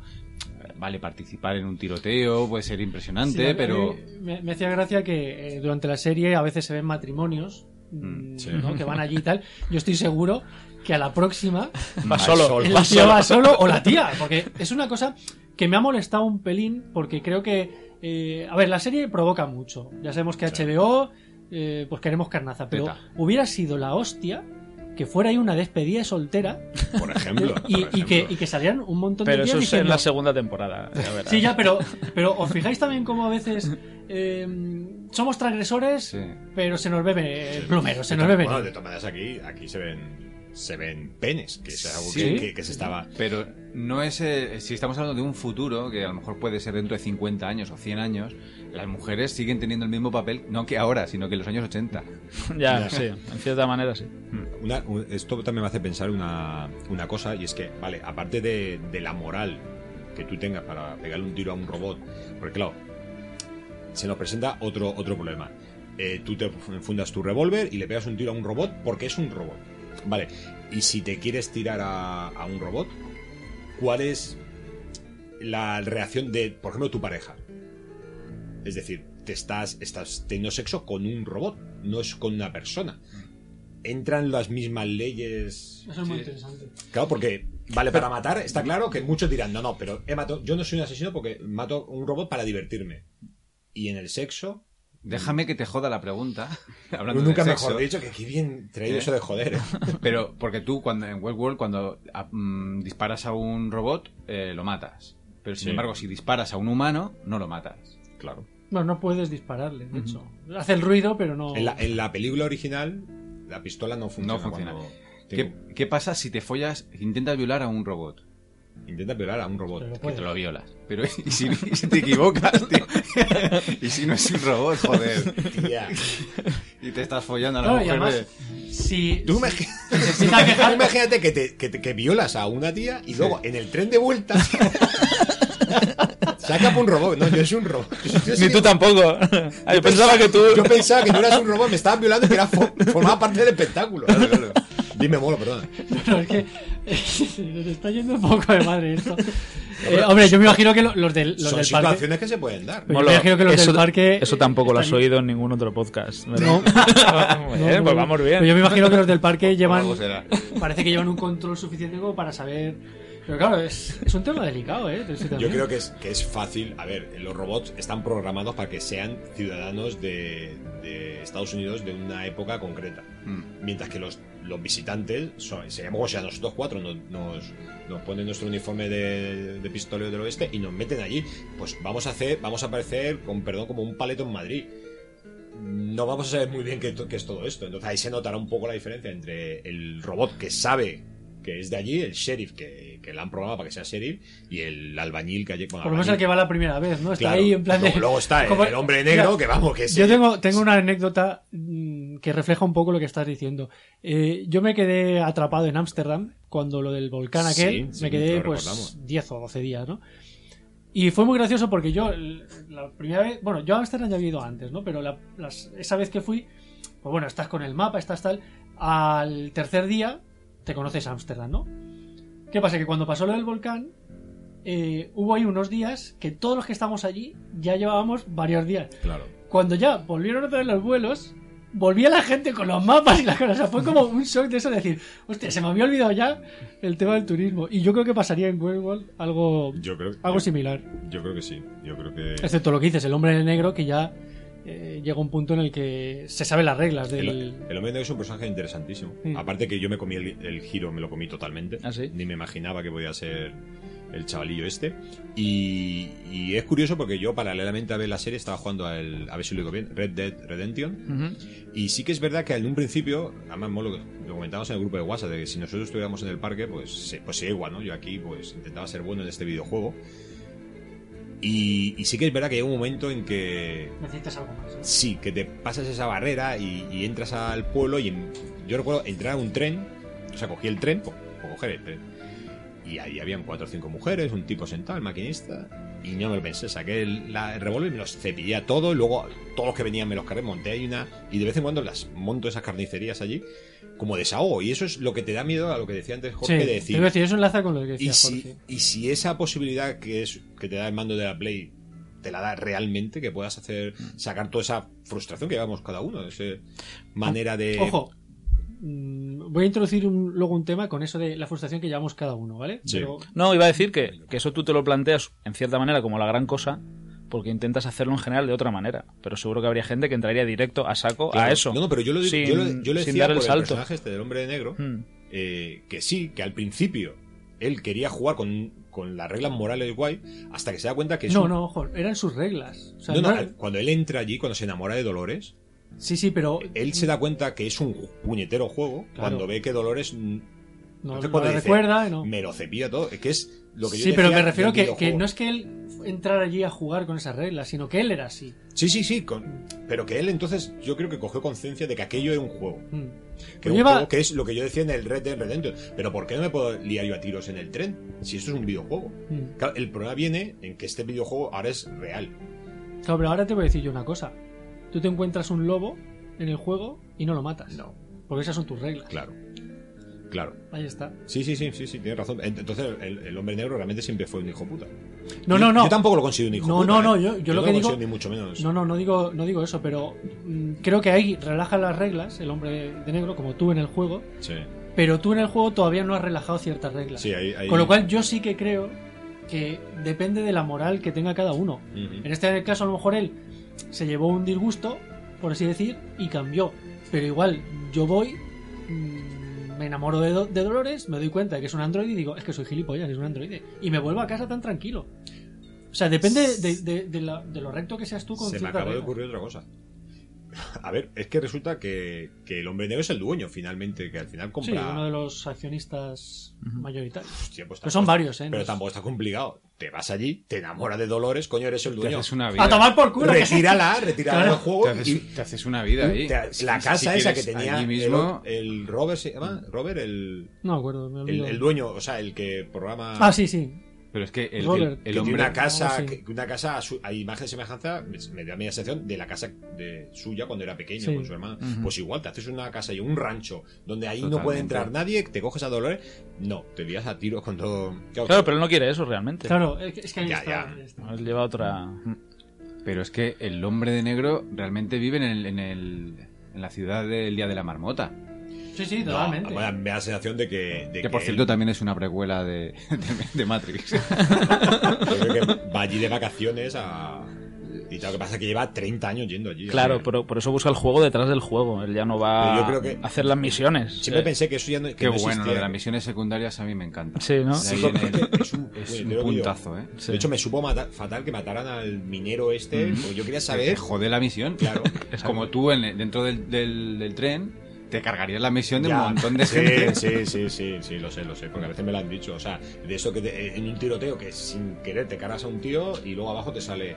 eh, no sé qué La misión no se puede. no has podido hacer. en Skyrim también pa- aparece algo así, ¿no? Si te cargas a, Pero no sé a si un personaje no de la misión. No, No te- sé si no te te avisa. Yo no juego Skyrim, pero sí que he oído a Arbues contar que se ha perdido cosas Sí, o han sí, ocurrido sí. cosas por que en- matar, en- no en matar. el Red Dead, eh, te lo Te dicen. lo dicen tal Abajo cual. te pone, no, va- no, no has cumplido la misión tal. Hombre, es una manera es una manera de avisarte de que si vuelves a jugar al juego Ya. puedes no matar a ese si quieres Que experimentar que esa misión. Al hombre negro que ya habrá jugado todas las misiones secundarias, Claro, todas las totalmente. principales. De hecho, eh, cuando el hombre negro joven, ¿no? Con Bill o Billy, se llama, ¿no? sí, sí. Cuando él va, va con su cuñado, que ya ha ido varias veces. Sí. Y es el que le avisa que de ha que... ido con su hermana, o sea, con la prometida, ¿no? Hay un rollo así, Sí, o lo sí, entendí yo ha mal. ido. Sí, sí, porque es Pues- que No, ha ido, ha ido con, con el hermano de, de su, de su prometida. No, a ver, es que hay una referencia que es, que es que a ratos la serie la había haciendo otras cosas.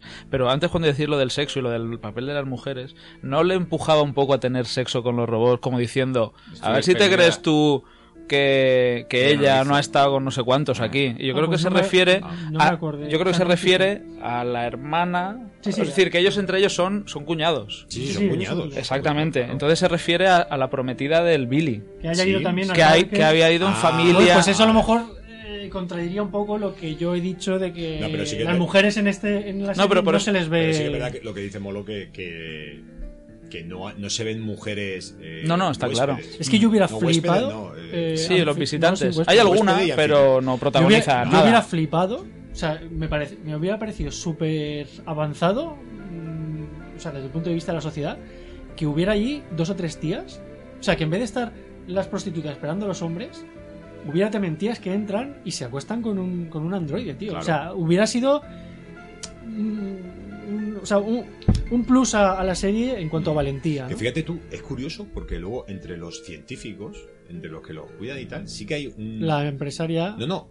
y hay un tipo Bueno, sí. que, que se acuesta con los, con los Ah, sí, androides sí, sí. masculinos. Es decir, homosexual o bisexual o lo que. o- Androide sexual. Bueno, pero que. No, no, pero, pero que, que, como dice Molo, no, hay- Mm. no se ve a ninguna mujer, creo, que use a los androides para, Sí. para Se, satisfacer se ve a una. sexualmente. Se ve una, pero no en el parque. Se ve a la, a la directivo también que sí, se acuesta con, con, el, con el, con el bandido el este. bandido. se- Pero eso. Eso casi es- vale, casi vale. Sí, Pero no. ya, pero ahí hay una posición de poder, ¿no? Mm, claro. O sea, yo soy directiva y tal. No, no, yo estoy hablando de, De- de de un la grupo mujer de, que vayan que vayan a lo mismo. a divertirse. Sí, sí. Como te he dicho, lo de la despedida soltera es lo, lo mejor, Sí, sí. lo mejor, el De, mejor ejemplo. de todas maneras, como la, la serie, a pesar de que va de un parque con robots y tal, luego la trama principal te lleva por caminos que no que te impiden ver bastante del parque, digo yo que lo explotarán en la segunda temporada, ¿o no? ¿Cómo lo No ves? sabemos. Sí, pero que han perdido la oportunidad, ¿no? De- ¿O no? ¿O no? De reflejar eso y quitárselo de encima. Bueno, los flashbacks son Vale, gratis. Vamos a plantear una pregunta.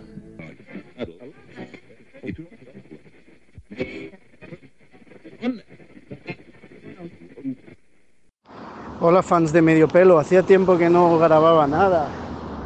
Camino al curro es superhéroes, lleno de películas de superhéroes. No podéis creer que no me molan ni una, que es que desde la última que vi de superhéroes creo que fue Superman 3 cuando era pequeño, porque la 4 la vi de la mierda que era ni, ni me moló. Bueno, no, miento, las de Batman y tal. Pero joder, no, yo lo siento, pero yo de superhéroes no me gustan, no me atraen absolutamente nada. Todas las pelis que hay de Marvel, etcétera, etcétera, uff. Que igual a lo mejor las veo y digo, hostia, están guay, pero hostias, no. Y venga a sacar superhéroes, ya el dramón ese de Logan y tal. Bah, això, això es precis. Pero bueno, para gustos colores, fan de medio pelo. Yo siempre soy, seré un fan de medio pelo fan canallesco, fan de, del Domti, fan del todo a 100, por supuesto. Un saludo.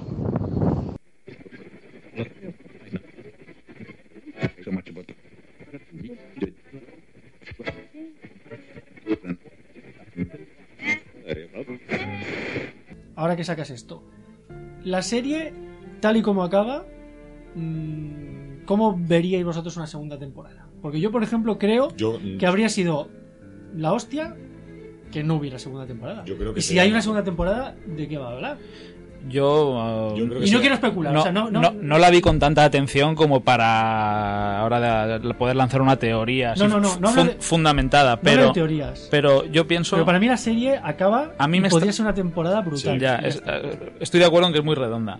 Pero como no exploran muchas cosas de esta primera etapa del parque, porque ahora, claro, en la segunda temporada tú lo que esperas es una continuación, una segunda etapa, a ver qué pasa ahora. Pero yo creo que van a explotar aún la, la primera época. Yo creo que vamos a, a, Claro, a eso me refiero. Ver mucho Pero aún. entonces, como tú ya la, esta temporada la has terminado, o sea, has terminado la historia del parque, tienes que ir o a otras zonas o a otras A zonas. ver, otras ¿no? zonas, Interiores. como si quieren sacarlo en la quinta temporada. Es decir, hay otras zonas, eso hasta el infinito. Pero yo creo que en cierta manera no van a ser tan burdos. Eh, creo que creo que van a explorar Sí. mm, muchas cosas. Pero hacia de adelante. esto. No, no, Que detrás, tipo No, la, la serie esta de Spartacus, yo es que no la vi. que Yo vi la primera temporada. Cuando hacen una precuela, ¿no? De- Sí, sí, sí. Por no poder continuar. Ah, me suena algo del actor y demás. Sí, actor. sí, me suena aquello, sí. ¿Pero qué pensáis vosotros? Yo, yo estoy un poco como, como contigo, Molo. Yo creo que la, tempor- la, la serie está muy bien. Que yo personalmente creo que si la dejan así será una serie de estas de leyenda. que Pero sí que han anunciado ya, ¿no? Segunda temporada, me suena que sí. Creo que sí. Sí, sí, no, hay Pero- varias temporadas. Varias Sí, temporadas. Sí, además, no, creo no me que extraña, escuché- de hecho no me extraña. escuché algún podcast que, que había hasta. Bueno, en el podcast este de Expresa Westworld. Eh, de nuestros camino. compañeros Richie y María de las cinco temporadas que tenían. Sí, a mí me Pero suena. además lo, lo decían desde el primer capítulo, o sea que por lo visto ya se había dejado claro que había más material para cinco temporadas. Sin embargo, yo veo el final de, de- de esta primera y yo sé que se ha quedado cerrado.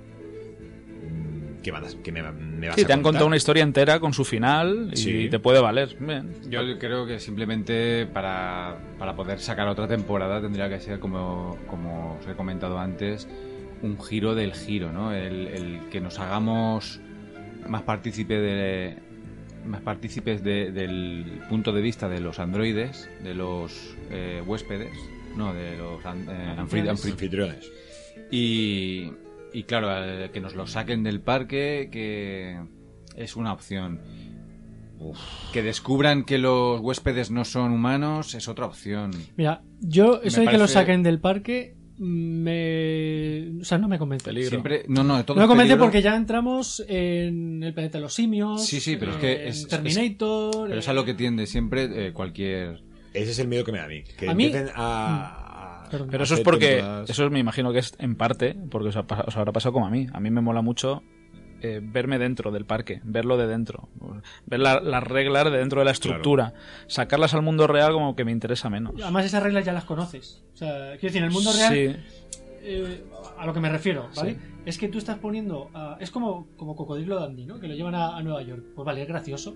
Sí. Pero es que mm, en Westworld yo, un androide en el mundo real, no, no lo Pi- interesante. Pierde todo, totalmente Porque su- es que la gente. O sea, lo interesante para mí de la serie, que yo es lo que creo que. Que a lo mejor en todos estos análisis que se ha hecho. Bueno, todos no, porque no los he escuchado todos. Pero quizá la gente se ha centrado en, en lo entretenida, en, lo- en los giros, en no sé qué. Y a mí lo que me flipa es el tema moral de la serie. Y si tú sacas un robot de ahí, lo único que puedes hablar es de, de cómo el robot ve nuestro mundo, ¿no? Que también está hecho. eh, por ejemplo, Galáctica. Alf. Galáctica. Sí, Galáctica Galáctica. la primera, porque. No, la, la serie, la serie de Alf, Galáctica. Alfa es muy grande. Sí, es muy Alf grandísimo, grande. pero vamos. La serie de Galáctica, como en los, los Cylons. Ah, bueno, bueno, vale. Sí, pero en Galáctica los, los Cylon eh, no son conscientes de ser Cylon. A eso me refiero, que la, la serie va a tender a eso seguro. Porque es, el, es a lo que, a lo- a donde se difumina la historia. Hasta donde el ser humano Lo que pasa que. puede ver, imaginar. En esta primera temporada teníamos la moral tanto de los robots como de los seres humanos. O sea, seres humanos metidos, sacados de su, de Y su ojo- hábitat y cómo reaccionas Claro ante. Y ojo, que es un negocio, poder. además. Claro, O también. sea, es que ah, para mí la serie tiene una serie, tiene una serie de implicaciones que, que quizás no se han pasado, o sea, se han pasado demasiado por encima. Para mí, por ejemplo, el hecho de que, eh, por mucho que tú quieras a tus androides, ¿no? que tú seas un creador de vida, que tú los expongas a ese tipo de vejaciones sabiendo lo que se hace en ese parque. O sea, es que si tú de verdad... eh, Bueno, creo que el personaje... eh, es que no recuerdo el nombre, pero el personaje de Anthony Hopkins está muy bien... Creo que Robert.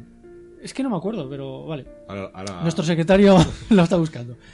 Eh, creo que deja muy claro para él que son sus creaciones, pero siempre queda esa duda de que como que los ven muy frío, ¿no? Como sabiendo que son androides, ¿no? Y para mí el, esa es parte de, de- de esa ética y esa moral. A ver, ¿cómo se llama? Que no bien. Robert Ah, Ford. Anthony veía yo. Anthony Hopkins. Tema Anthony. Robert Ford. Robert Ford. Y, y el hecho de que tú estés exponiendo a esas creaciones tuyas a lo peor del ser humano, me parece también. Es como un ganadero de. Sí, sí, además que lo llaman el ganado. cría- Crías a, la- a- a los toros para que luego vayan a.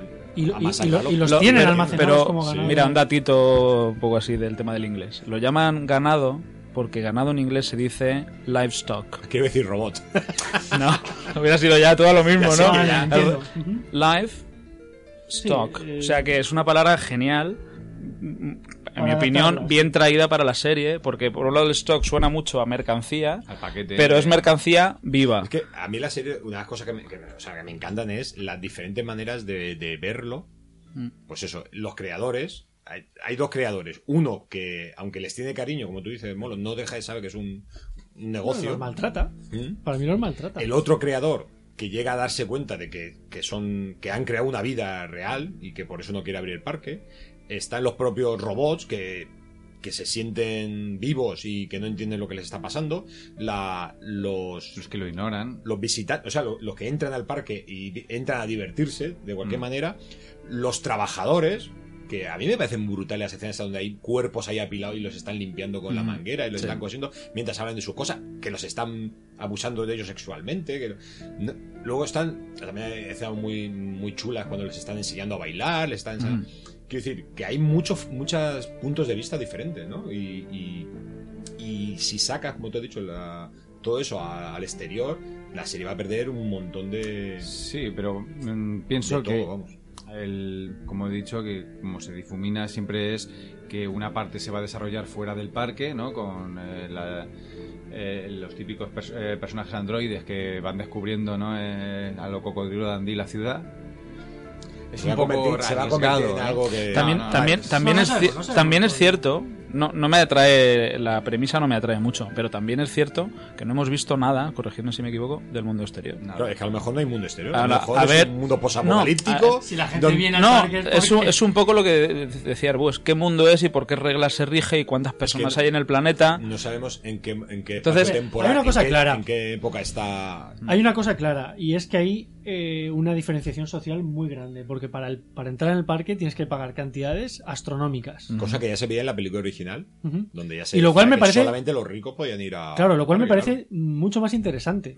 O sea, quiero decir, si la serie tiene interés, eso es una de las cosas. También es que yo lo veo desde mi perspectiva de marxismo, ¿cómo se llama eso? El materialismo histórico, ¿no? Pero es muy interesante que eso solo puedan acceder los ricos porque es, está aceptado que una vez que tú pagas, dentro del parque haces lo que lo quieras. que quieras. Eh, Hay, hay, por ejemplo, voy a entroncar con, con otra serie, ¿no? En, en la segunda temporada de True Detective, y esto es otro spoiler para el que no lo haya visto, aunque no tiene muy buenas críticas, pero en la segunda temporada eh, hay un, una de las veces la policía se infiltra en una fiesta de altos directivos, ¿no? Vas a ver lo que había. Y lo que se ve en esa fiesta a mí me pone los pelos de punta de punta. O sea, de hecho me, me llegó a replantear que si, si en la serie lo está reflejando es porque no deja de ser incluso Yo real, no, ¿no? no he visto la segunda La- la temporada, pero no te quepa duda. Claro. Claro, entonces eh, es- te empieza, o sea, te empiezas a plantear si, si realmente todo se puede comprar con dinero. O sea, es que eh, yo, yo no es que venga ahora de... No quiero ser más listo que nadie, ¿no? Pero yo si tuviera mucho dinero y me viera yo en esa situación, yo os pediría aquí, o sea, lo estoy grabando, os pediría que me pegarais un tiro porque me, me habría convertido en lo peor Pero por- que yo sabiendo, considero que sabiendo que las pistolas no me funcionarían porque soy ser humano. O sea, ¿Sabes? Me parece juega- juega con las cartas marcadas. muy brutal No, que pero, alguien... pero lo puedes violar porque no es un. Eso sí. ¿eh? No, pero, pero- bueno, pero bueno, pero Jorge, un, un segundito. Eh, también es una también es una premisa que, que es respetable, digamos. Yo he pagado un montón de pasta para divertirme. Y mi forma de divertirme es esto. Sí, pero es inmoral y poco ética. Sí, pero Es como comprar a una persona. No, si yo le he pagado.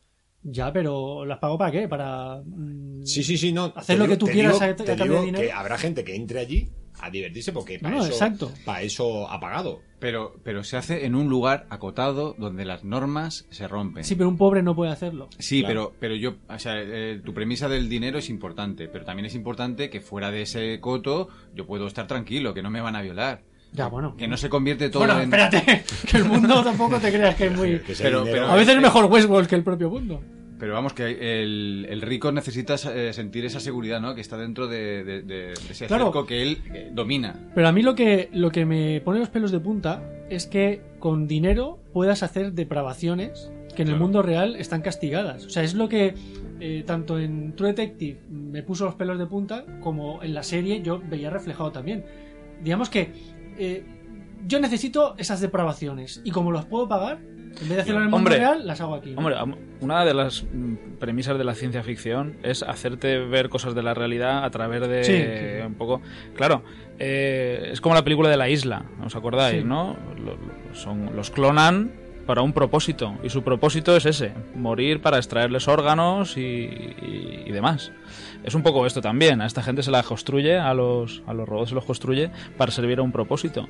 Pero vamos, te sales de la ciencia ficción y en la sociedad se empuja a ciertas partes de la sociedad a hacer ciertas cosas o ser de cierta manera porque, bueno, porque poderes superiores económicos y demás, Sí, porque, eh, exacto, porque lo, lo demandan. los, em- exacto, lo- los empujan. Ese es tu propósito y según mi concepto clasista eh, no le veo mayor problema moral porque me justifico como, bueno, como sea. O sea que- Pero te refieres, por ejemplo, que gracias a que mm, compro Nike, eh, los niños de, de Indonesia pueden tener un trabajo digno? Bueno, ¿Te refieres a, a ese ver, tipo No, de...? pero no, Sí, pero eso es, Pero eso hacerte sentir culpable a ti, que eres un don nadie Sí. de lo que le ocurre. Pero la realidad es que hay una persona que es la que toma la decisión Sí, sí. de, de fabricar eso ahí, ¿vale? Eh, yo aquí lo veo similar a lo que estás diciendo, pero, pero al revés. O sea, yo le estoy ofreciendo a un tío que haga lo que le dé la gana. A un tío, porque está visto que en la serie las tías mm, solo son pareja, ¿no? A un tío que haga lo que le da la gana a cambio de dinero. ¿Sabes? Es similar la premisa, pero aquí ya se le está ofreciendo, ¿no? Y es lo que a mí Es más eh, Claro, me- me reconcome. explícito, me más recon- directo. Claro, me, recompone, me reconcome por dentro porque el mm, Robert Ford, ahora que ya me Mm. acuerdo el nombre, está poniendo sus creaciones al servicio de, de esta gente, sabiendo lo que ocurre con ellas. ¿Sabes? Otra cosa es que dijera, se me ha ido de las manos. Yo no me lo esperaba, yo esperaba que la gente viniera y jugara al póker y Sí. pegara cuatro tiros. Pero no, no te- no puedes esperar eso. Luego... Ya, por eso que él sabía lo que iba a pasar. y de todas maneras que, a ver, que las misiones, tanto las principales como las secundarias, te obligan a, a jugar y jugar implica De, matar. de todas maneras, fíjate como en la serie el Robert Ford no es necesario. Es decir, él luego re- intenta retomar el tema narrativo, ¿no? Pero en principio hay, hay un guionista y hay otra gente. Sí, que se lo toma como el guionista de Re- es- Re- sí, Redemption. eso es otra cosa. Plantea el Me- juego. Me Justo, encanta eso, lo del guionista que prepara la, Mm. las, las partidas. Necesitaré que me hagáis tantos indios, tanto no sé qué. O sea, es que la, pel- la, la serie está muy. La verdad es que para mí es una serie con ele- muchos elementos que ya hemos visto en otros Sí, sitios. ahí no descubre nada. Pero está la combinación es, chula. Es, es- un bien. poco lo que hablabas tú de fuera de micros, del tema de los remakes y tal. Ujú. No es, esto no es un. Bueno, sí, es un remake. Porque si la película existía Podría antes y tal. Sí, Pero un remake bien hecho sí. puede tener el mismo interés ¿no? que, el, que el original. Voy a tocar un tema que, Venga. que creo que también es interesante. Y es, eh, eh, sobre todo en el último episodio, cuando muere Robert Ford. Porque Spoiler. Espero que, que haya el tema está en que no hay Dios. O sea, es la muerte de Dios. El Robert Ford, que se supone que es el creador, es el, se suicida, se pega un tiro. Pero que tampoco tenía el, el control como Dios, ¿no? De, de lo que se podía y lo que no se... no- o sea, de establecer, de establecer todas las normas. Mm, El yo ser- que- pero yo sobre- creo que no, no lo tiene porque no quiere. Porque si él Sobre- programa esas sí. normas, sobre, o sea, tiene un, un poder sobre esos androides y sobre ese mundo, pero no sobre el, el libre albedrío que tiene el ser humano que entra ahí a, a jugar. Entonces es, es Dios, pero de una parte, de la otra. sí, pero yo opino que si tú quieres acotar eso, se puede hacer. O sea, es decir, si tú, hay, si tú programas a los androides para que en una situación de abuso salte alguna alarma, Sí, se podría acotar. Pero es que se les da ri- rienda suelta. se le- o sea, tú lo entiendes como si fuera un director de juego de rol que tú quieres avanzar hacia un sitio, pero él, él te lo impide, ¿no? Claro, Él pero es que pone- se puede hacer. se O sea, vamos a ver, estamos hablando de un mundo donde se le, se- a, los, a los androides se les simula una conciencia, coño. Una alarma, un botón rojo antihumano, que luego es que encima, ahora por ejemplo se está hablando de la ética, ¿no? De, de la robótica, se están recuperando las leyes de la robótica, y una de las cosas que se quiere exigir es un botón rojo de parada para un robot. Coño, ¿y para los humanos qué, Claro. tío? Es que si, yo- a mí- si es que de, de- de todos los, de todo lo que puede haber en el mundo, Si las termomixes hablaran. Sí, lo que menos miedo me da es un robot. Hostia. Y, pero y el tío se suicida. Pero ¿por qué se suicida realmente? Porque lo que tú dices de Dios y tal, yo veo al, al contrario, veo una persona ahí torturada, que en absoluto... Por un lado lo veo ejerciendo todo el control que tiene y el poder que tiene, Mm. pero con, vamos, con unas movidas internas espectaculares y que se opone a la estructura que él mismo contribuyó a, Sí. a- a crear. Entonces, yo francamente, eh, como digo, la vi en- un poco en parte haciendo otras cosas y no le he dado muchas vueltas al, al coco a, a ciertos elementos de los que francamente son interesantes, pero para vosotros, ¿por qué se quita de en medio? Yo ¿Lo creo que viste? para liberar a... Es su manera de... Cuando Dolores le vuela la cabeza, Sí. Pues ya, ya- yo es como si hubiera pasado ya la línea. O sea, ya, ya puedo, Ya puedo ya matar, puedo al matar humanos. Ya puedo matar al creador, al creador y, y ya. Sí, pero él, él, él se ¿Por qué da, él da su vida por, no sé, su esquema mental el que fuese, ya está, ya ha hecho lo No, que pero- quería y se quita de No, en no, no, medio. no, pero yo No. creo que em, es lo que está diciendo Arbúes. O sea, es decir, eh, el tío llega a un, a un punto de su vida en el que prácticamente su vida se está agotando, Ujú. porque es- ya tiene una edad, y encima eh, lo que él hace ya prácticamente no se puede superar. Solo se puede superar de una forma, y es dotando al robot Sí. de esa capacidad de matar al humano.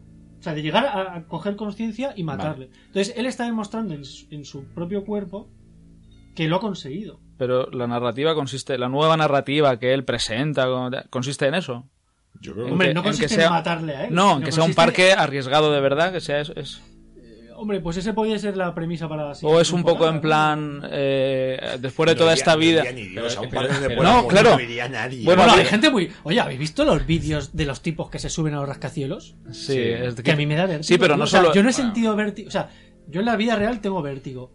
Pero yo he visto películas, he visto tal, donde se suben en los rascacielos y no siento vértigo. No, pero porque, esos porque sabes que eso es real, eso es Claro, espeluznante. es que- No, pero y el reality este. No hablaban hace poco de un reality ruso. juegos del hambre Eh, sí, ruso, algo ¿no? un rollo de estos, donde Sí, la gente es- se apunta sabiendo que les puede pasar cualquier cosa, Y se ¿no? apuntaba, Y se firman un descargo de miles. Por eso responsabilidad. digo que hay gente muy chalada, ¿eh? Pero de todas Sí. maneras, como decías, Molo, eh, eso se podía programar sencillamente. O sea, no es un, ningún acto. No, pero hay Es un. que si lo Es- programas, no, no, es pero si- un acto ya no eres simbólico. libre. Es que, exacto, el- eh, la programación ya implica que lo has hecho tú. O sea, Sí. eh, a ver, eso se podía haber hecho ya. Sí, a eso me refiero. Entonces, él lo que ha conseguido es que con su programación, Sí.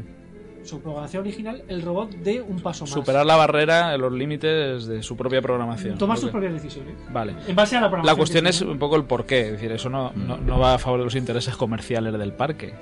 Y, y de hecho a él le da igual, porque No, lo que hace es quitarse de él- en él no medio. quiere- Él no quiere hundir al parque. Eh, ya no es el escándalo. dueño del parque. No, pero bueno, toma decisiones de muy, muy relevantes. Un poco en plan. Está, un- ya relegado. sí, un está- poco sí. Un poco lo hace medio a escondidas, hecho, ¿no? quieren, quieren quitárselo, ¿no? La, Justo. La chica esta negra que sale mitad de temporada. Lo Sí. quiere jubilar. sí. Lo quieren jubilar. o Pero, venganza pe- pero, el, por- pero el tema es, entonces va un poquito en paralelo a la historia de Billy, del hombre de negro. Es decir, entras de una manera con unas motivaciones y cuando eres una persona de una cierta edad con una vida, a lo mejor prefiero a mis creaciones antes que a los humanos y no me importa que se cepillen aquí todos los invitados y yo me retiro. Pero ojo, que el hombre de negro, cuando Mm. ve eso, mm, se da cuenta de que ha conseguido lo que él mismo busca. Ya. O sea, el hombre negro ha dicho, ahora es cuando esto es interesante. O sea que eh, yo creo que eh, está por encima del parque. O sea, para estas dos personas, para el hombre negro y para Robert Ford, está.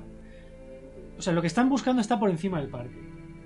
Para ellos era un parque de atracciones. Y, eh, Claro, y claro, Robert exacto. Ford ha conseguido despertar esa. Justo.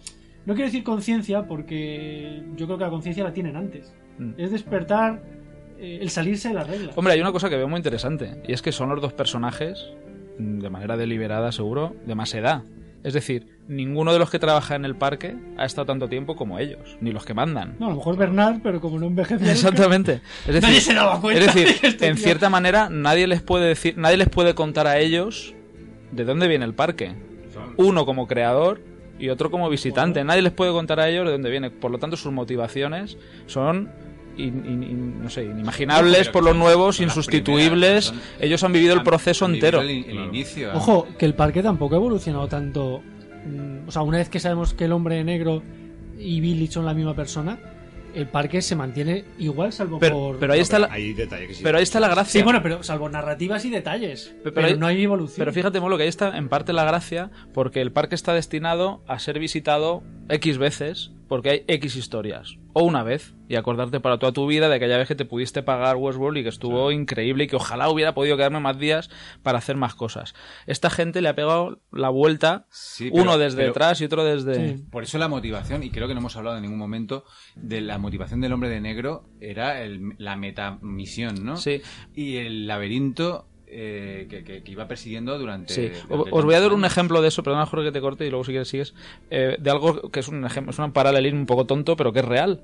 Y es, eh, yo conozco casos de gente que va a Disney y se queda tan flipada, por ejemplo, en particular, gente flipada con la atracción de la mansión encantada. eh, y gente que está tan flipada con esa atracción que se convierte en un sueño para ellos trabajar en esa atracción. Y eso existe, que no os estoy diciendo algo así. Y hay gente que tiene su blog en internet, porque a mí durante un tiempo me dio por el, Es que temilla, por temas extraños. raras. Sí. Entonces hay gente que lleva su blog y que te habla de la atracción desde dentro. Hemos modificado tal cosa, hemos retocado tal cosa, el mecanismo no se ha tocado sustituirlo. Entonces, Es que eso podría entroncar. O sea, Claro, cogerse como en- en- ejemplo. claro, por eso lo, traía. Porque es gente que en un primer momento lo conoce como visitante y vuelve y vuelve y cómo mola esta atracción y ahora me fijo en un detalle, ahora me fijo en otro, pero llega un momento en que ya quieres ir más allá. Quieres ver cómo se hace eso, cómo funciona, cuál es su historia y, y de- Ten en cuenta que el hombre negro en el en Westworld, imagínate lo que es. Es decir, el- pues eso, es un tipo que puede eh, es muy bueno disparando, tanto tiempo allí. No, es que da igual que sea bueno o malo. si no Ya, ya, pero, pero no, pero, pero aún así es bueno porque, bueno, porque claro, hay una cosa que yo me bueno, nos habéis dado cuenta todos, ¿no? Cuando quiere mantener al al, al novio de Dolores, que ahora sí que tampoco no me acuerdo el nombre, con vida, cuando se meten con todos los soldados estos de, de la Unión, que claro, lo que no quiere es que lo maten, porque si lo maten le toca empezar otra Sí, vez. ya. ¿Vale? O sea que, que hay veces no es que tú seas inmortal en el juego, es que también tienes otros objetivos que son más, con- más jodidos de encontrar. Entonces, claro, yo supongo que ese hombre cuando termine su estancia allí se vuelve donde está su mujer, sus hijos. Lo importante es si el Madrid ha ganado, si el Barcelona ha perdido, si ha subido la bolsa, si el tiempo... Quiero decir, llega un momento en que dices, "Mm, yo quiero estar allí, donde soy donde soy un puto amo. Sí, donde entro a los pueblos y la gente me reconoce, aunque sea su programación, da igual. Sí. ¿Entiendes? Eh, donde la gente me teme porque teme mi revólver y donde soy una leyenda. Y aquí, aunque sea un ejecutivo muy importante, pues no dejo de tener que limpiar pañales, lavar los platos y levantarme cada tiempo. A lo mejor llega un momento que ya no quieres vivir tu vida y quieres Sí, vivir ¿no? ahí en. Bueno, además de que él se crea ese reto personal o, o- o se flipa con ese reto personal de ir más allá. Yo creo que es cuando ya te has terminado el juego, Claro. buscas algo más. Pero que ese algo más yo creo que no existe. Tenemos el nombre del, ¿De qué? del novio El novio. de Dolores. Sí, se llama. James. Ah, bueno, Teddy. Teddy. Teddy, eso. Sí, Teddy. Teddy. Me sonaba a mí también algo con I, pero digo, Billy no es. eh, Teddy. Ah, sí, el nombre muy de vaquero. Billy. Teddy. O sea, no tenéis ni una, pasa? puñe- Hey, Teddy. ni una puñetera anotación encima de la mesa. Somos... Yo tengo aquí, pues eso. eh, Pero es que- la película Logan. Eso está bien, a pelo. Pero es Ah. lo que os he dicho, es que si- ya hay muchos podcasts que repasan Llevamos Sí, una sí, no, no, está claro. una está hora claro. hablando de Una hora- Perdón, no de juego, hemos hablado de, De, de Logan, física, pero es que Logan nos ha quitado Venga, va, rato. empezar a hablar de Logan. va, venga, va. No, yo no, ya no quiero hablar de Logan. Yo tampoco. Ah, pero antes has dicho tú que el día de la marmota, que Sí. Terminator, todo eso, pero hay una cosa que no, no se había dado cuenta, es un mensaje oculto que hay en la, en la serie, yo sí que la he visto. Y es que realmente cuando sales de Westworld, lo que hay, lo que hay fuera, realmente es el universo de Walking Dead. Toma. Porque hay uno de los, hay uno de los huéspedes. De espérate que sí, un- Ah, no, no, uno de los anfitriones. los anfitriones que es, el- es el- uno de la mano derecha de Negan. Sí, sí, sí, sí. No, cuando yo lo vi dije, Claro. ¿qué cabrón Negan tiene robot? ¿Por eso son tantos? ¿Qué película, ¿Qué película sería si Westworld se- eh, estuviese en una nave? Si Westworld estuviese... En una nave espacial que va... ¿Qué preguntas haces, Señor? A ver. Es que Es me que- va a salir por Dios. ¿Sabes lo que pasa? Para mí Westworld tiene un problema. Que, que pasa lo mismo con tu nave. Y es que si al final no te pasa nada, me pasa como el hombre de negro. Esto no tiene gracia. O sea, es decir, eh, la trama de, de la guerra, yo dije, hostia, qué interesante, ¿no? El- el- un tío que quiera experiencias fuertes, pero que se pueda ir a su casa y que viva la trama de, de una guerra. Y, ya, pero no te va a pasar nada. Tú sales así, ¡eh! Estoy aquí. Y no pasa nada. Pues con la nave pasaría lo mismo. Es No, que pero ¿qué película es? pierde la gracia. ¿Qué ¿Alguien? película es? A ver, en No. Star Trek hay simulaciones de época y demás, pero Yo creía no que tú será estabas eso. diciendo que cómo se No, no, desarrolla hay una película, que Hay hay, una película. nave, hay una simulación. Saturno 3. No. Que hablamos Una en- película. en el otro podcast. Que hay una simulación dentro de una nave. Sí, pero eso es para gente que sabe de verdad. No, esto, no te puedes poner ahora a buscarlo. Esto si Claro, sacas no, no, tema- no, aquí esto si es a pelo. que tenerlo preparado. Claro, claro. ¿Cómo se- Joder. Danos pistas, a ver si caemos en la cuenta. Joder, está basada en Matrix también. O sea, Matrix está basada en ella. También, pues macho. Madre Claro. mía, es- Lo voy a poner como concurso para Sí. Por favor, el mes que a- viene. Llamado a la oficina central de Westworld para, para decir cuál es. Pero lo dices porque es una peli que tú has visto, que viste en tu infancia. Hacéis todo, hostias. Sí, y, y no te acuerdas ¿Star del nombre. Wars? El ataque de los clones, ¿no? Para eso, tío. Bueno, pues. Esto se me acaba una, una frase genial. ¿El qué? Tengo más hambre que, que un zombie en Westworld. Porque son dos robots, no te los puedes comer. Piénsalo. Pues bueno, el tema a mí me gusta y me he podido quitar un poco la espinita de, de eso. Yo creo que no se ha llegado a profundizar mucho en. eh, me refiero cuando se han hablado de, Mm. se ha hablado de la serie y tal, no se ha llegado a profundizar en cosas que a mí me parecen muy interesantes y oye, nos hemos quitado el regomello. Mm. Desde luego. Re- resetea a Jorge que se nos funde, que está ahí sufriendo porque me no se acuerda, batería- no se acuerda de la película. Pues nada, hasta aquí ha llegado. Venga, como habi- hemos empezado este podcast hablando de, de Logan, nada, termino hablando de Logan. No, pues eso. Que. Vais a verla vosotros. Os suelto un spoiler aquí de tres parejos. Escucha, ¿no estás pensando en esa película que es una especie de estación espacial en medio del espacio? Que solo viven de Si no, no noche. sería estación espacial. Que te- espera, que solo viven de noche. ¿Sí? ¿Es esa? Que de un día para otro las, los edificios Sí. cambian de forma. Ah, Ah, ya me ha venido a la cabeza. ¿Cómo se llamaba esta peli? Estaba muy No guapa. lo pediste. Algo de la oscuridad. De... No, algo de la oscuridad. de- Es de Kiefer Dark, Dark World. Da- Dark. ¿Algo así? No. ¿No? De pero, pero, de mi, pero mi respuesta vale como... eh, ¿Qué he La ganado? fuga de Logan, hostia. ¿Qué he ganado, Jorge?